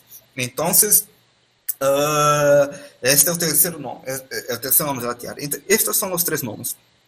Uh, para Schmidt, Schmidt uh, por outro lado, é necessário, para compreender Schmidt é necessário compreender também a questão da oposição terra e mar que é algo que Schmidt também vai trabalhar depois da Segunda Guerra Mundial. E nesta oposição terra e mar, uh, Schmidt vai dizer que toda a história humana é a história das guerras declaradas pelas potências da terra contra as potências do mar. As potências da terra são as potências que eh, eh, eh, teluro, telurocráticas, enquanto, enquanto as potências do mar são as ditas eh, talassocráticas. As potências mundiais han sido sempre eh, telurocráticas, hasta eh, que Inglaterra domina eh, os mares né? e se torna a primeira potência com uma existência marítima. É claro que em outros momentos han existido potências marítimas, como Cartago, como Venecia, por aí vai. Pero essas potências tinham uma, uma ocupação de mar muito precária, eram, eram navegações de, de, de, de, cuesta, né, de, de litorales, não havia uma existência oceânica como lo ha logrado na Inglaterra. Então, com a Inglaterra é, passa a existir um nomos do mar. Isto é muito claro, e é o período do segundo nomos da Terra quando o espaço europeu eh, era dividido em diferentes estados nacionais, pero o mar era la, la res nullius, não, não havia lei, era um território sem lei. Pero Inglaterra tomou os mares e passou a definir suas leis nos mares, sua própria norma, que era uma norma, a norma da pirataria. Né? A Inglaterra a, a, se tornar uma grande potência com a ação dos piratas que tomavam o dinheiro, as riquezas, os navios de outros países, levavam a Inglaterra. E Estados Unidos da América é uma consequência direta de Inglaterra. es una nación que eh, la, la, vena marítima, la vena oceánica como su, su principal actitud eh, internacional. Ni siempre fue así, ni siempre. En el comienzo, eh, Estados Unidos tenía una tendencia muy telurocrática, muy terrestre, continental, que es la tendencia que puede ser vista en los primeros años existência da doutrina Monroe. Lá, Monroe é, a política de América para os americanos. Estados Unidos tinha a intenção de libertar a extensão inteira do continente americano, do domínio europeu, e estabelecer seus interesses, suas leis por todo o espaço americano. É claro que, analisando a la conducta de, de, política, de la política americana, esto es algo malo, muy malo para nosotros en América Latina. Pero a nível macrocósmico, a nível global, esto es, seria algo menos peligroso do que o domínio, né, eh, que o domínio de potências que não fazem parte do nosso continente. Então, uh, a primeira atitude dos Estados Unidos foi expulsar os europeus. E Schmitt admirava isto. Schmitt a, a, se inspirado para construir sua doutrina de los grandes espaços em la doutrina Monroe. Pero ele mesmo vai dizer que a doutrina Monroe sofre uma, um, cambio muito grave a partir do começo do século XX, quando ela eh, transfere sua atitude, atitude continental para uma atitude global, uma atitude marítima eh, es más América para los, para los americanos, mundo para los americanos. Y entonces esto se materializa en la intervención de Estados Unidos en la Primera Guerra Mundial. La Primera Guerra Mundial, una guerra europea que no tenía nada que ver con Estados Unidos, pero Estados Unidos fueron allá, tomaron la Europa, tomaron los espacio, el espacio europeo y establecieron nomos en un otro continente un continente separado de Estados Unidos por, por, por el Océano Atlántico. Entonces, eh, esta es la gran é, é, transição, esse é o grande câmbio que vai a, a, mostrar que a partir daquele momento Estados Unidos tem uma atitude universalista, uma atitude típica do terceiro nome da Terra. Então, esta é a divisão que Schmitt estabelece da história humana, uma história de três nomes da Terra e, e, e, o terceiro nome é, é o nome marítimo, o, o nome oceânico essa, essa costa de marítimo e terrestre é algo que tem um fundo muito simbólico. As potências terrestres são as potências da Terra. A Terra que é, é uma substância dura, uh, rígida, uma substância sólida. Então, eh, simbolicamente, isso significa que as potências da Terra, Terra são potências com leis uh, sólidas, com estados, estados fortes, com instituições burocráticas, com conservadorismo moral, com religiões muito fortes e por aí vai.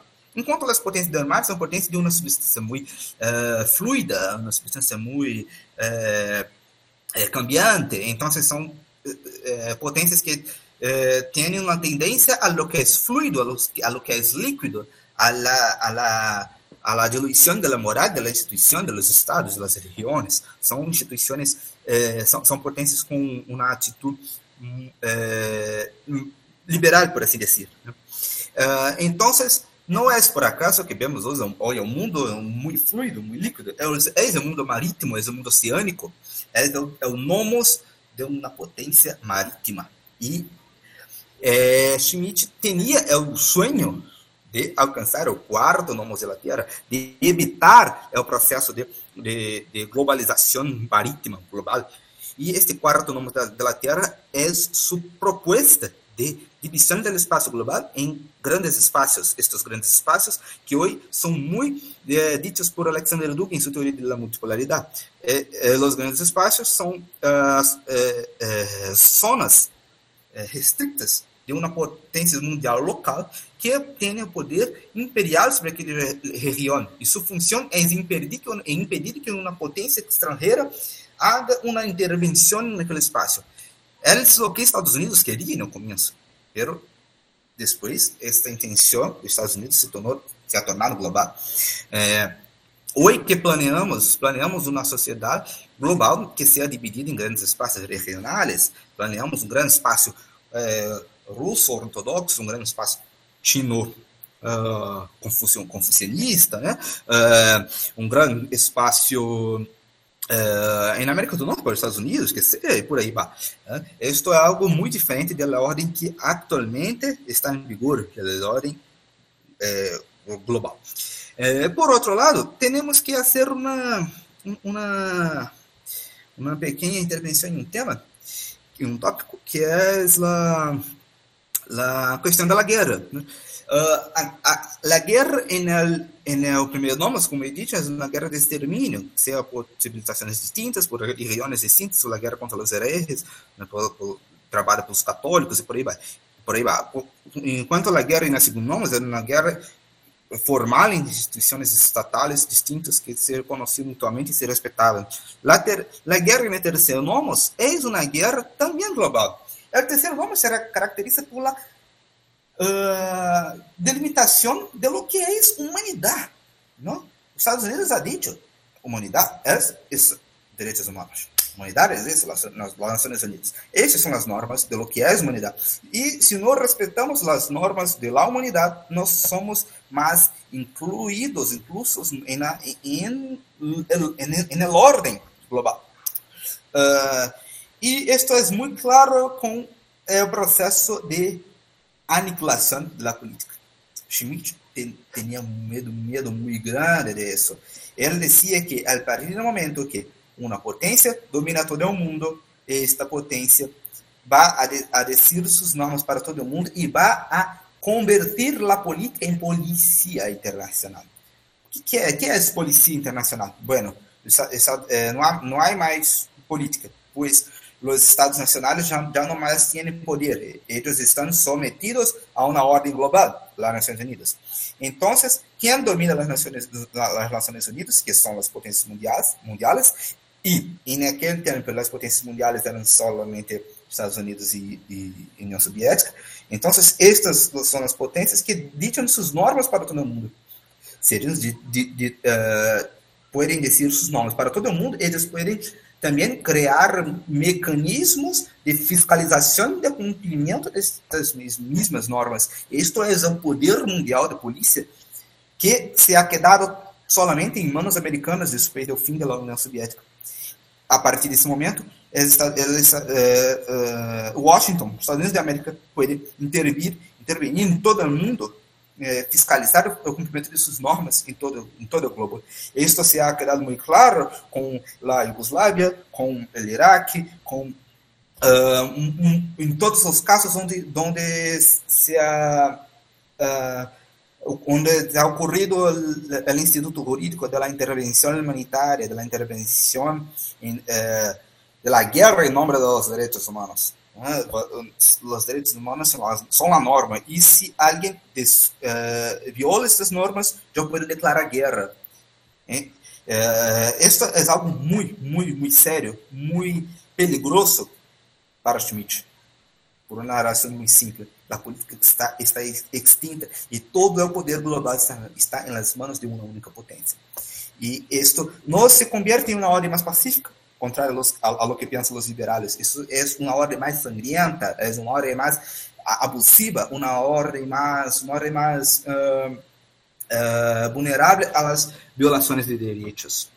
Y eso es lo que estamos viendo muy claramente desde 1991, cuando, cuando la Guerra Fría tuvo un, un fin. Uh, entonces, ¿qué es el nuevo modelo de la Tierra que estamos viviendo? Aún estamos viviendo terceiro nome da Terra. E nosso objetivo é alcançar o quarto, é alcançar uma ordem que seja uh, repartida entre diferentes espaços e que nos tenha em las mãos de, de uma única potência.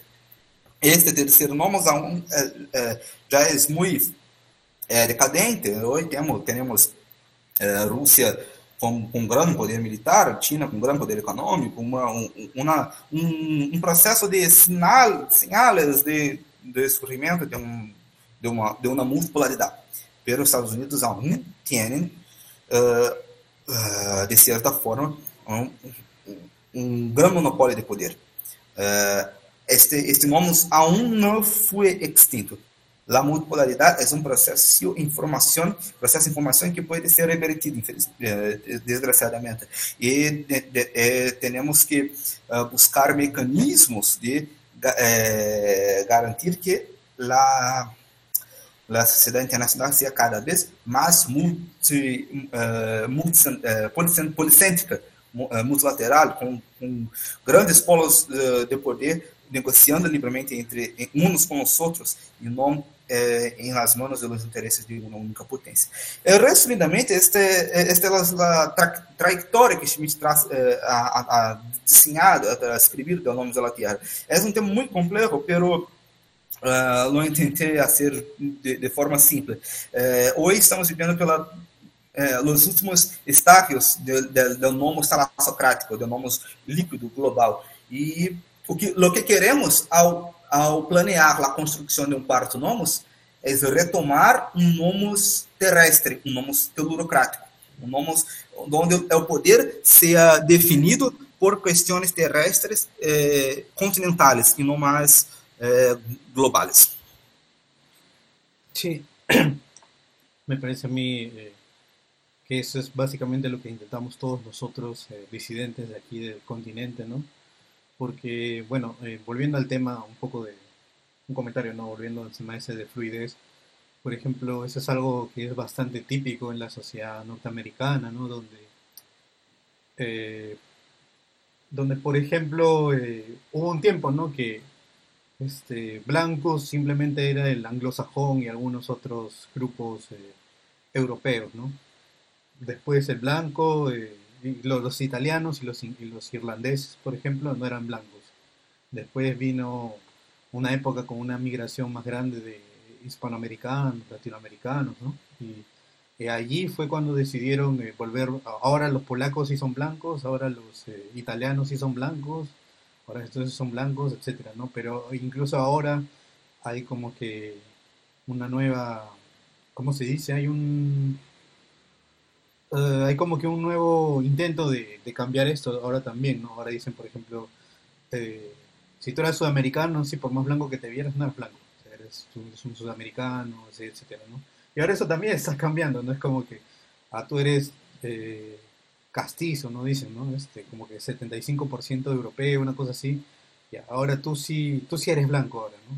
Entonces eso es algo que siempre está constantemente en cambio. Eh, igual ahora con el tema, y también con el tema de, por ejemplo, en el liberalismo, ¿no? Eh, norteamericano, con el tema de la libertad, ¿no? Primero era libertad de las potencias extranjeras, después era libertad de... Uh, ¿Cómo era? Así ah, libertad de, los, de, de, las monarquías y todo eso. Después era libertad para, después la libertad se convirtió en, ahora es libertad para hacer libre empresa, ¿no? Ahora es libertad, libertad de que, de que el Estado no te imponga leyes, una, no, de que el Estado no te imponga eh, perdón, este, impuestos, ese tipo de cosas, ¿no? Y así constantemente va cambiando el significado de libertad. Entonces, ahí en, ejemplos, eh, en estos ejemplos claros vemos cómo funciona esta fluidez, ¿no? que se habla de las talasocracias. Es un gran ejemplo. Eh, esto era lo que quería comentar ahí para que la gente lo tenga más, más en claro, ¿no? en caso no, no, haya, quedado claro. Bueno, eh, justamente yo le había dicho que había una pregunta que había quedado de, la, de, la, vez anterior y nos dice, bueno, yo tengo una pregunta. ¿no? Ea nos pregunta, yo tengo una pregunta eh, siguiendo a Schmidt ¿a quién se podría considerar como el catejón?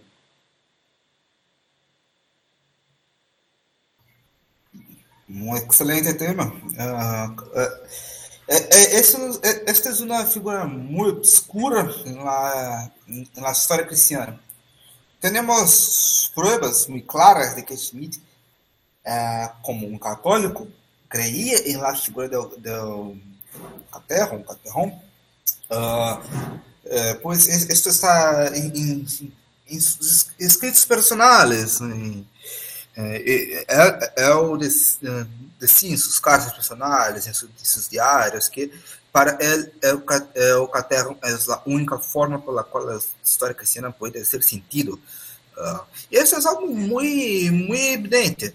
Se sou cristiano, tenho lá convicção de que um dia o mundo como lo conhecemos vai a terminar, o tempo vai a terminar e chegar a la era de la Cristo vai voltar a la tierra e, e, instaurar um,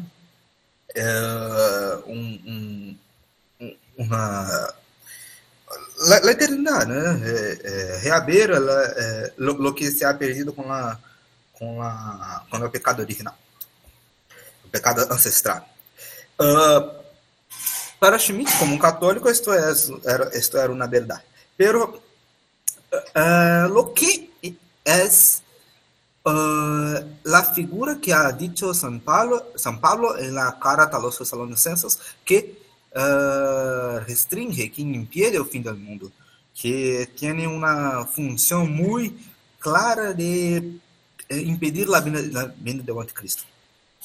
Então, uh, São Pablo ha, dicho que o mistério da iniquidade, o mistério da de la uh, uh, iniquidad, del error, del, del, pecado, ya está en actuación en la tierra, ya está entre nosotros.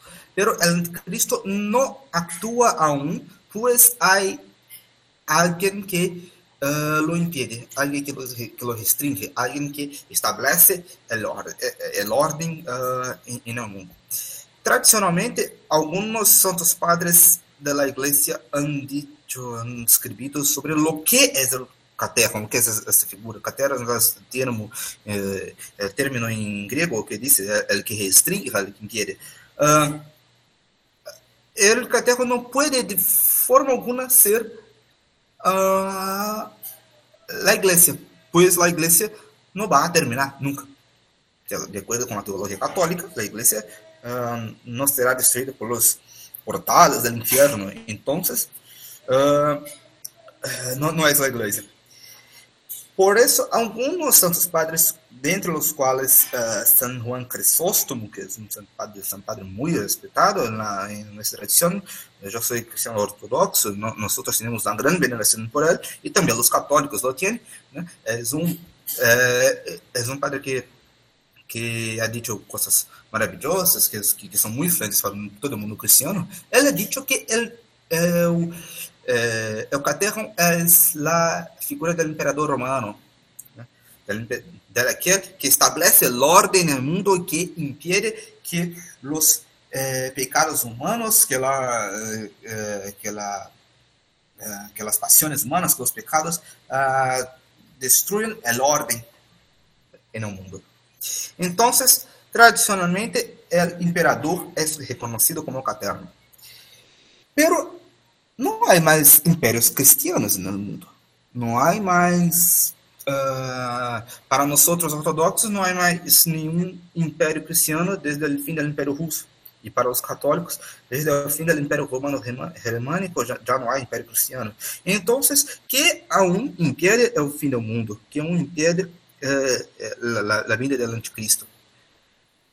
Esta, esta é a grande pergunta de que todo cristiano há de de hacerse, de tentar responder. Schmidt, como um bom, como um, um bom, um bom cristiano, eh, ha pensado lo, lo, mais lógico, lo mais simples de, de este tema. Bueno, já não há mais imperador, pero eh, eh, la história humana, la, desculpa, a história, la teologia dos santos padres nos diz que devemos evitar anticristo. Devemos não desejar viver nos últimos dias, pero viver em eles, tentar, tentar evitá-los, pois serão tempos de muita perseguição, de muitos males, que poucas almas serão salvas, salvadas, salvas. Então, uh, que lo que compete a cada cristiano nesta época é tentar retomar o caterro, retomar aquilo que pode impedir o anticristo. Schmidt ha notado uma coisa muito evidente. Uh, se não há, se não há mais o império, os, os sinais, né, os sinais, sinais dos últimos dias, empiezam a aparecer. Um sinal, uma coisa que sabemos que vai ocorrer nos últimos dias é, é, é globalismo es el universalismo, pues el, el, anticristo gobernará todo el mundo. En toda la historia cristiana, nunca un emperador cristiano gobernó todo el mundo, nunca. Y nunca fue la, eh, nunca houve uma profecia de los santos padres que pudiera dizer que todo mundo será cristiano. Não, não todo mundo será cristiano, não é isso. Pero enquanto hubiera um único império cristiano, não há fim do mundo. Então, se sabemos que a partir do momento em que não há mais impérios, não há mais estados, eh, que o mundo é uno, esta é a era do anticristo. Schmidt tentou prevenir isto. Com, com o intento de dividir o espaço global em grandes, em grandes zonas regionais de poder, Schmidt retoma a figura do império. Schmidt hace possível novamente que, no futuro, uh, uh, haya um império cristiano. Esta é a intenção de Schmidt.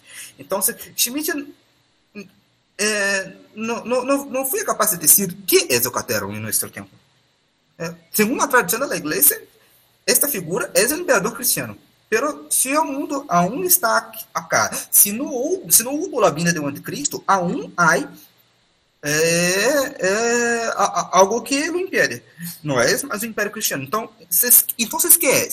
Schmidt não, não lo pudo. Esta, esta, esta foi uma pergunta que ele levou consigo hasta sua morte. Pero ele tentou uh, uh, proponer o ressurgimento do império. Agora, atualmente, que vamos a dizer que é o caterro nosso tempo?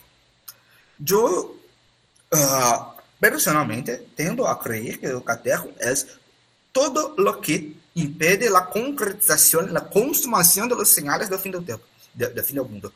Bueno, temos uma ordem global, mas esta ordem global aún não é perfeita. Aún temos China, aún temos Rússia renascendo e por aí vai. Então, essa ordem global não é perfeita. Eh, como vai o anticristo governar todo o mundo a, algo como China? Né? Como vai o anticristo governar todo o mundo é, com algo como Rússia é, contemporânea e por aí vai? Então, há coisas que aún uh, impedem que haja uma ordem global perfeita. E, e estas coisas podem ser, de certa forma, interpretadas como uma espécie de caterra contemporânea. Uh, Schmidt nunca, nunca, uh, nunca intentou responder o que é esta figura. Mas ele tentou fazer com que esta figura uh, pudesse existir através uh, de, de, del ressurgimento de los impérios. Ok, creo que eso, creo que eso respondería a la pregunta de su compañero. Eh, a ver, Novus eh, envía otra pregunta, es ¿qué postura tuvo Carl Schmitt respecto al holocausto? ¿Puede repetirlo? No, no, no comprendí. ¿Qué postura tuvo Carl Schmitt respecto o frente al holocausto? Holocausto? Uh, sí, uh, Schmitt llegó a ser uh, capturado por, por los pelos agentes americanos, pelos agentes soviéticos na época da tomada de, da Alemanha, com, sus, com uh, suspeito, suspeito, não sei, uh, um suposto envolvimento em los crímenes de, do nazismo. Pero nada, nada foi comprovado contra ele. É, é, é, ele se quedou cativo, cativo por uns anos, uh, por uns anos, creio que dois anos, de 45 a 47, onde ele escreveu seu livro uh, Et Capital, uh, ah, é, é, é o Cativeiro Liberta, né, em, em latim. É, é, é, um livro que estudia, estudiar depressão, depressão.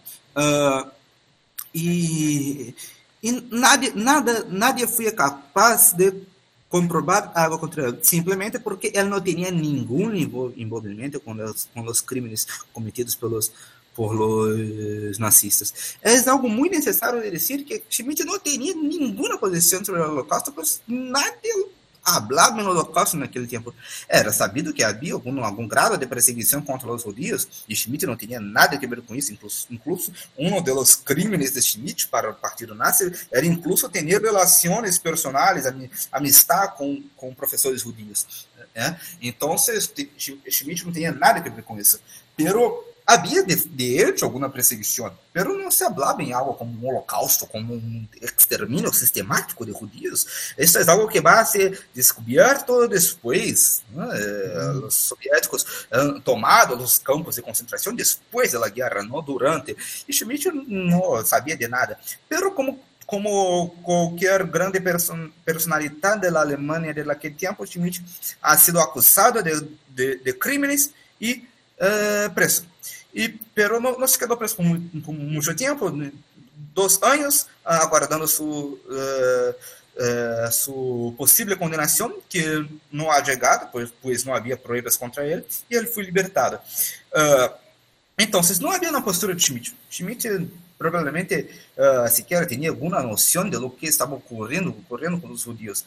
Uh, Schmidt es muchas veces acusado de ser antisemita o algo de tipo, pues tenía algunos escritos contra la jurisprudencia judía en Alemania, pero esses escritos são estrictamente jurídicos. Ele tinha uma postura que uh, iba em oposição à postura de los juristas uh, judíos. E, e, e, alguns de seus escritos, de hecho, criticam a posição da jurisprudência judia, mas nada tem que ver com o que os, os nazis uh, uh, supostamente fizeram contra os judeus naquele tempo. Schmidt não tinha nada que ver com isso e não, não e por isso mesmo não tinha nenhuma posição. Schmidt nada tuvo que ver com o Holocausto. Ok. Eh, hay dos preguntas más, pero de hecho hay una que se responde a sí misma. Bueno, ok, ya, ya hemos respondido, porque esta pregunta es, ¿qué responder a todos aquellos que ven en Carl Schmitt a un filósofo que promueve la enemistad y la posverdad? Pero bueno, nosotros ya hablamos de eso, que era eh, al inicio, cuando hablamos sobre lo político, ¿no? Y la importancia de Carl Schmitt. Entonces, este, que es básicamente un autor que todo el mundo debería leer, cualquiera, y no es necesariamente que promueve la enemistad o la posverdad, sino al contrario, él promueve lo que es este básicamente analizar tu realidad con algunos conceptos que él está eh, enarbolando. Eso es básicamente lo que, lo que propone Schmidt, y volver obviamente al ser social, al ser humano, a la realidad humana. Entonces no, no yo no nunca, he visto a alguien que diga que es un filósofo que promueve la enemistad y la posverdad, pero en todo caso no, promueve la naturaleza humana bueno, humana política, ¿no? Porque estábamos hablando que era un, un animal político, y las personas son animales políticos, entonces más básicamente es eso. Ahora si dentro de, dentro de la realidad de lo que es eh, la naturaleza humana política, que ahí haya enemistad y posverdad, etcétera, eso es un tema distinto. Sí, perfectamente. Hay una pregunta que dice, ¿en Brasil el ejército y la marina brasileña han usado la teoría de Schmittiana para su visión geopolítica o no?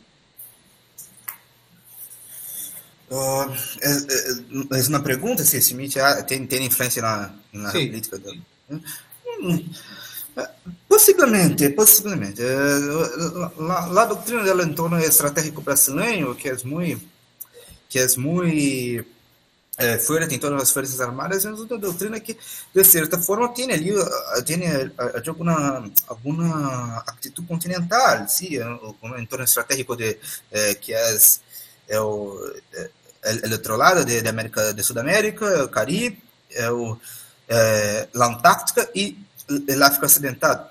Pero é algo que vai muito la, de la teoria de um grande espaço continental. Uh, Schmidt é um autor importantíssimo para a geopolítica, com sua, com doutrina dos grandes espaços. Então, todo grande geopolítico lo ha leído. Agora, que tenha ali alguma, que tenha alguma importância central na, na estratégia de nossas forças armadas, eu creio que seja um, seja um exagero. Ok, entendo. Va. Sí, básicamente podríamos decir lo mismo de la gran mayoría de Fuerzas Armadas de, de aquí del continente. Bueno, de nuestro lado del continente, porque probablemente en Estados Unidos sí lo, lo lean, pero distorsionado, ¿no? Como estábamos mencionando antes. Eh, bueno, entonces ya pasaríamos a las últimas preguntas eh, que teníamos programadas, que son sobre la última obra de Schmidt que vamos a tocar, que es Teología Política. Entonces, eh, quería preguntarle, ¿no? ¿Por qué es que Schmidt dice que cada política tiene una teología subyacente. Y si podríamos decir lo mismo de la política en el siglo XXI. Sí, perfectamente. Bueno, yo no soy muy especialista en esta parte de teología política schmittiana, que es algo muy, muy conectado a la filosofía política, que no es mi área de, de, de, de investigación. Yo soy más para, para la parte internacional. Pero puedo decir algo algo básico sobre isso que também uhum. faz parte de minhas leituras. Uh, Schmidt ha compreendido algo que é muito claro para todos os, os investigadores da história do pensamento político ocidental, uh, que é a secularização. Em, verdade, todo uh, conceito político relevante em, la filosofia política é um conceito filosófico secularizado. Quando compreendemos de, los, de, las instituciones seculares, de los estados nacionales seculares, eh, comprendemos que hay, que influencia muy clara de los conceptos tradicionales, los conceptos uh, uh, católicos, cristianos, conceptos que, que han, han, marcado as eras anteriores, da Meia e por aí vai, uh, que agora são, são secularizados, são, são materializados em esferas absolutamente eh, materiales, absolutamente seculares. Eh, entonces, vamos hablar del, del Estado, del poder estatal, del poder soberano, estamos hablando también del poder divino. Cuando hablamos, cuando hablamos de, de, de las normas, estamos hablando de conceptos que, que pueden ser comprendidos como os pecados eram compreendidos em conceptos tradicionais e por aí vai. Pero esse processo é um processo contínuo, é um processo que não termina, a secularização é constante. Antes de entrar nesse tópico, vamos a falar sobre, sobre um ponto central do, do conceito da secularização, que é a noção de exceção. Para Schmidt, a política não pode ser compreendida a partir da norma, pero a partir da excepção. excepção. Eh, para Schmidt, eh, a excepção é para la política lo que lo milagro es para la religión. Entonces, el norma es un estado natural, un estado normal, mundano, eh, pero ni siempre este estado es suficiente para garantizar el orden. Entonces, el milagro es necesario. Esto es algo que es eh, muy relacionado a los conceptos cristianos tradicionales. Hay una norma, hay una, una naturaleza, pero ni siempre essa natureza é, é suficiente para garantizar solamente, é, sola é, o funcionamento das coisas. E, e nisso temos o milagre. Uh, los antiguos hebreus no, já não tinham eh, fé em suas próprias escrituras e nisso tiveram o milagre da encarnação.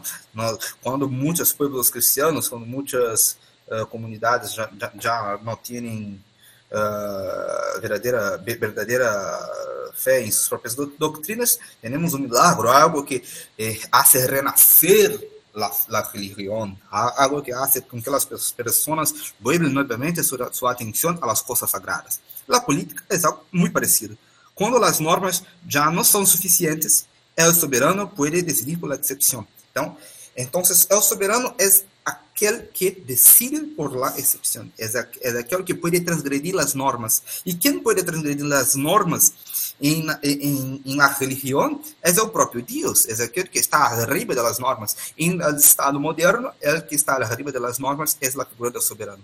En, en, las uh, democracias occidentales, el poder del soberano va a ser uh, siempre uh, mitigado, diminuído, pois o liberalismo é, é um intento constante de, de mitigação do poder, de, de surgimento de direitos, de destruição da, da estrutura de poder.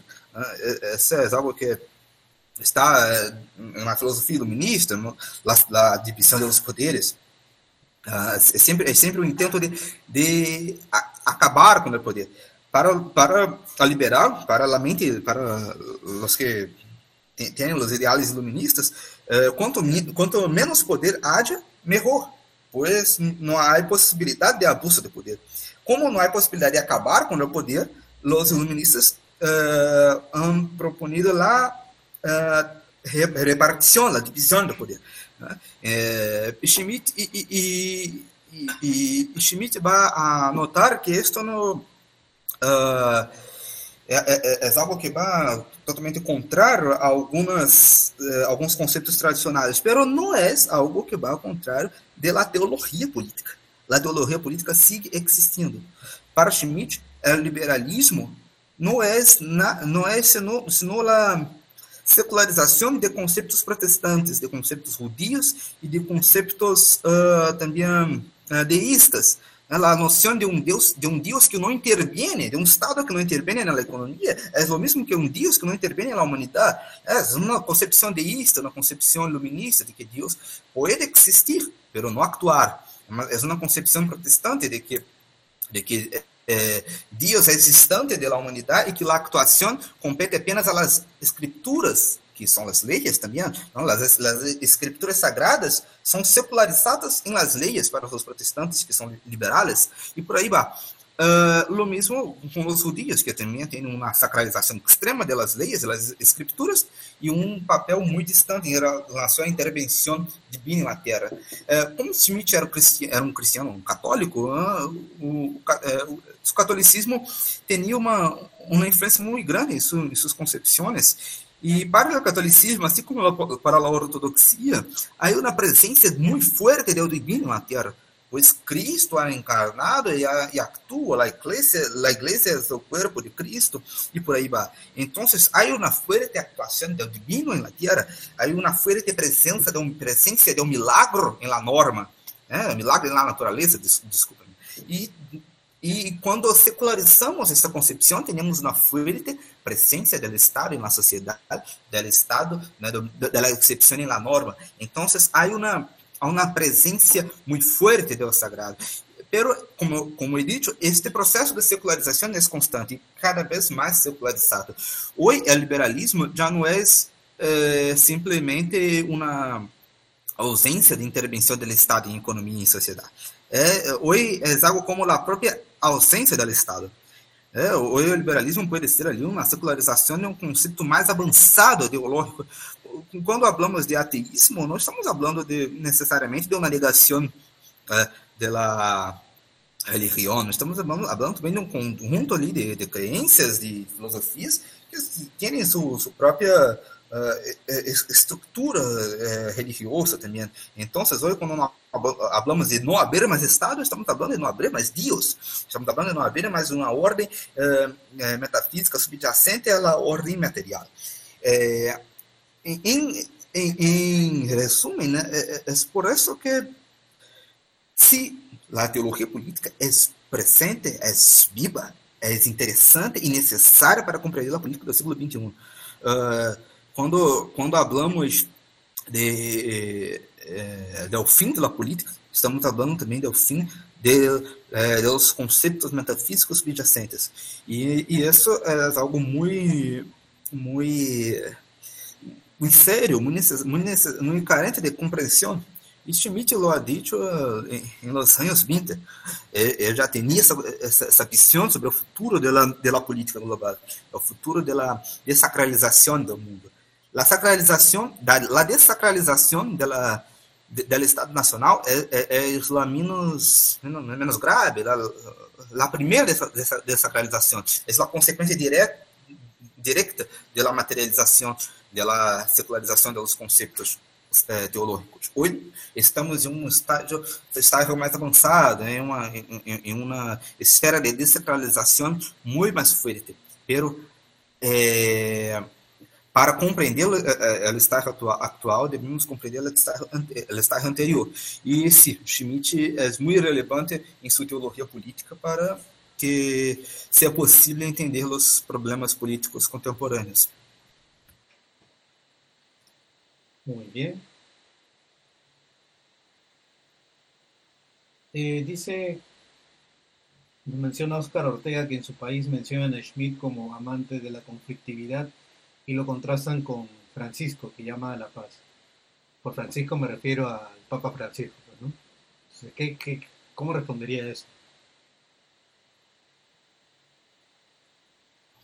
Uh, bueno, yo no, no, soy católico, entonces no puedo responder desde un punto de vista uh, uh, que sea condescendente, como sea é, algo como católico responderia do, do, ponto de vista do Papa. Pero uh,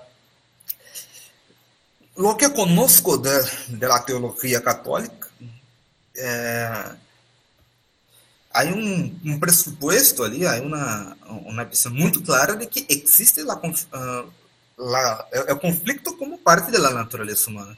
Uh, se, se, se, temos, se temos a crença que, que Deus uh, existe de la misma forma que existe uh, que existe Satanás, que existe um, el, el demonio, el diablo, el, el infierno e, e as coisas malas, então como podemos querer que em la Terra né, não haja conflitos? Se se para Deus há conflitos, para os sombras que são inferiores deve haver conflitos. Então essa essa essa essa noção, esta noção de que há conflitos em, eh, na história e vai haver hasta que o mundo tenha um fim, hasta que eh, Cristo vuelva à Terra, então é, é uma noção universal entre os cristianos, eu lo creio. Uhum. Agora, a paz que pensam que pensa o Papa, a paz que todos queremos, nós queremos paz em nossa em nossa vida material. Ninguém, nadie que ela, nadie que ela que quer a, guerra, o conflito, a, aniquilação, física, isso é algo malo, sim, é, é, algo que sabemos que existe e que não podemos é, acabar, evitar, é, evitar para sempre. Podemos evitar até um momento e e, e, compreendendo que pode ocorrer. Então, eu creio que não haja ali uma, um, um conflito de, de concepções. É, uma, contra, uma eu não creio que não. Eu não creio que haja. Yo creo que más bien por narrativa y por intereses políticos de quienes estén queriendo hacer así, ¿no? Bueno, intereses políticos o ideológicos, ¿no? Como mencionamos los liberales que dicen que no, que, que Schmidt malo, que, como estábamos hablando, ¿no? Y algunos editan sus libros solamente para ponerle como 500 eh, sí. pie de página, ¿no? Diciendo, no, no, pero acá se equivoca, no, no, no, pero hay que pensar en esto, no, no, no. Entonces es, es eso, ¿no? O sea, simplemente es, es como que me digas, no sé, pues un machete eh, mata gente, ¿no? El machete malo. No, no, el machete es la herramienta. Depende tú qué es lo que haces con el machete. Yo diría que eso es eso. Mucho mucho negar la naturaleza humana, ¿no? O sea, si la naturaleza humana es conflictiva, bueno, pues es conflictiva, ¿no? ¿Qué vas a hacer? O sea, es parte de lo que existe, es parte de lo que vivimos. No puedes, no puedes negar la realidad, ¿no? Porque si no estarías haciéndolo como los progresistas, ¿no? Que tanto se quejan, ¿no? De que, de que sí, que no existen los géneros, que sí, que no existe tal o cual cosa, ¿no? O sea, al final es, es parte de la realidad, es parte de la naturaleza humana, no la niegues. Y si alguien te la niega, cuestiona, ¿no? ¿Por qué lo estás negando? Creo que es eso. Eh, bueno, hay una última pregunta de Nobus. Aquí nos dice, ¿qué pensaba Schmidt sobre Martín Lutero? Uh, bueno, Schmidt era um católico, então o que ele pensava, eu creio que seja o mesmo que institucionalmente a Igreja Católica ha pensado sobre, sobre Lutero. Pero, uh, em uma esfera mais específica, uma, uma questão política, é o que ele disse, uh, anteriormente, uh, el liberalismo uh, tiene muchos presupuestos uh, protestantes, tiene muchas concepciones teológicas protestantes subyacentes. Entonces, não é algo que Schmidt va a decir no sentido de, de, de algo explícito. Sim, sim, sim. Não é, não é algo que ele vai a dizer para macular a imagem de Lutero, não, é, não, não, não lhe interessava ele fazê-lo, pero que de hecho a uh, teologia protestante subjacente ao liberalismo, sim, para Schmidt lo hay. Ok. Bueno, creo que eso sería todo. No hay más preguntas del chat. De mi parte también ya no. Bueno, el tema de geopolítica ya lo cubrimos extensamente, así que sería ser redundante. Entonces, este, sí, yo creo que no hay nada más adicional y aparte también ya es como la una ya, así que ya debe también este, querer eh, almorzar algo, camarada. Entonces ya no le quito más tiempo. Bien, muchísimas gracias por poder participar aquí con nosotros. Eu que, eu que agradeço a oportunidade de, de falar com vocês. Uh, espero a oportunidade de falar em outras ocasiões. Uh, pido, pido perdão por meu espanhol, que é péssimo, muito malo, pero soy hablante de portugués. No, entonces... está bien, estamos desarrollando el portuñol, la, la lengua franca. sí, sí. Uh, uh, desculpe também por, por las ocasiones anteriores. Este, este podcast era para, era para ter sido gravado em semanas antes, pero he tenido muitos compromissos e só foi possível hoje. Pero, no se pero muchas, muchas gracias. Sí, porque, muchas bueno, eh, Falchat, este, justamente este... Ah, le preguntan, ¿no? ¿Cómo, cómo lo, lo, lo, pueden contactar a usted? Si tiene Twitter, Instagram, qué sé yo, ¿cómo lo pueden contactar? ¿O algún correo?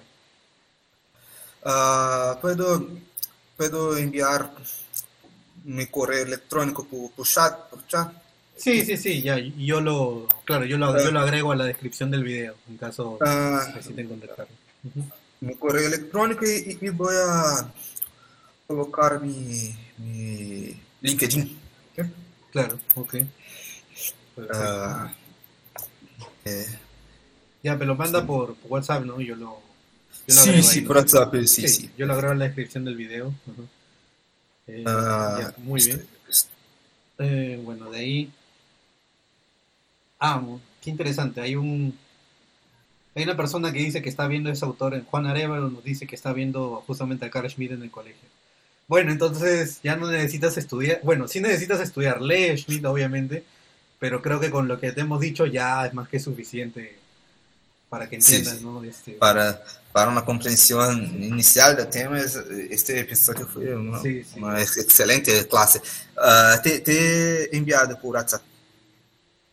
Ya, perfecto. Ya yo lo, yo lo agrego, yo agrego todo esto a, a la descripción del video y ahí ya creo que con eso nada más bueno, como decía, ¿no? Para el chat, este, justamente este programa era necesario porque ya la otra semana al fin vamos a tener el episodio de Attack on Titan. No sé si ha visto usted, camarada, eh, Attack on Titan, este anime. Uh, no, no lo he visto. Porque hay, es muy, muy, muy, hay mucho Schmidt y Junger ahí. Hay muchísimo de eso. Entonces, ah, la no. próxima semana justamente vamos a hacer un, un análisis ahí mediante Schmidt y, y Junger justamente de esta obra. Sí, sí, lo voy. Ya. Puedes, puedes decirlo. Bueno, muchísimas gracias al chat, muchísimas gracias, camarada, y bueno, hasta la, será hasta la próxima entrega. Cuídense. Muchas gracias.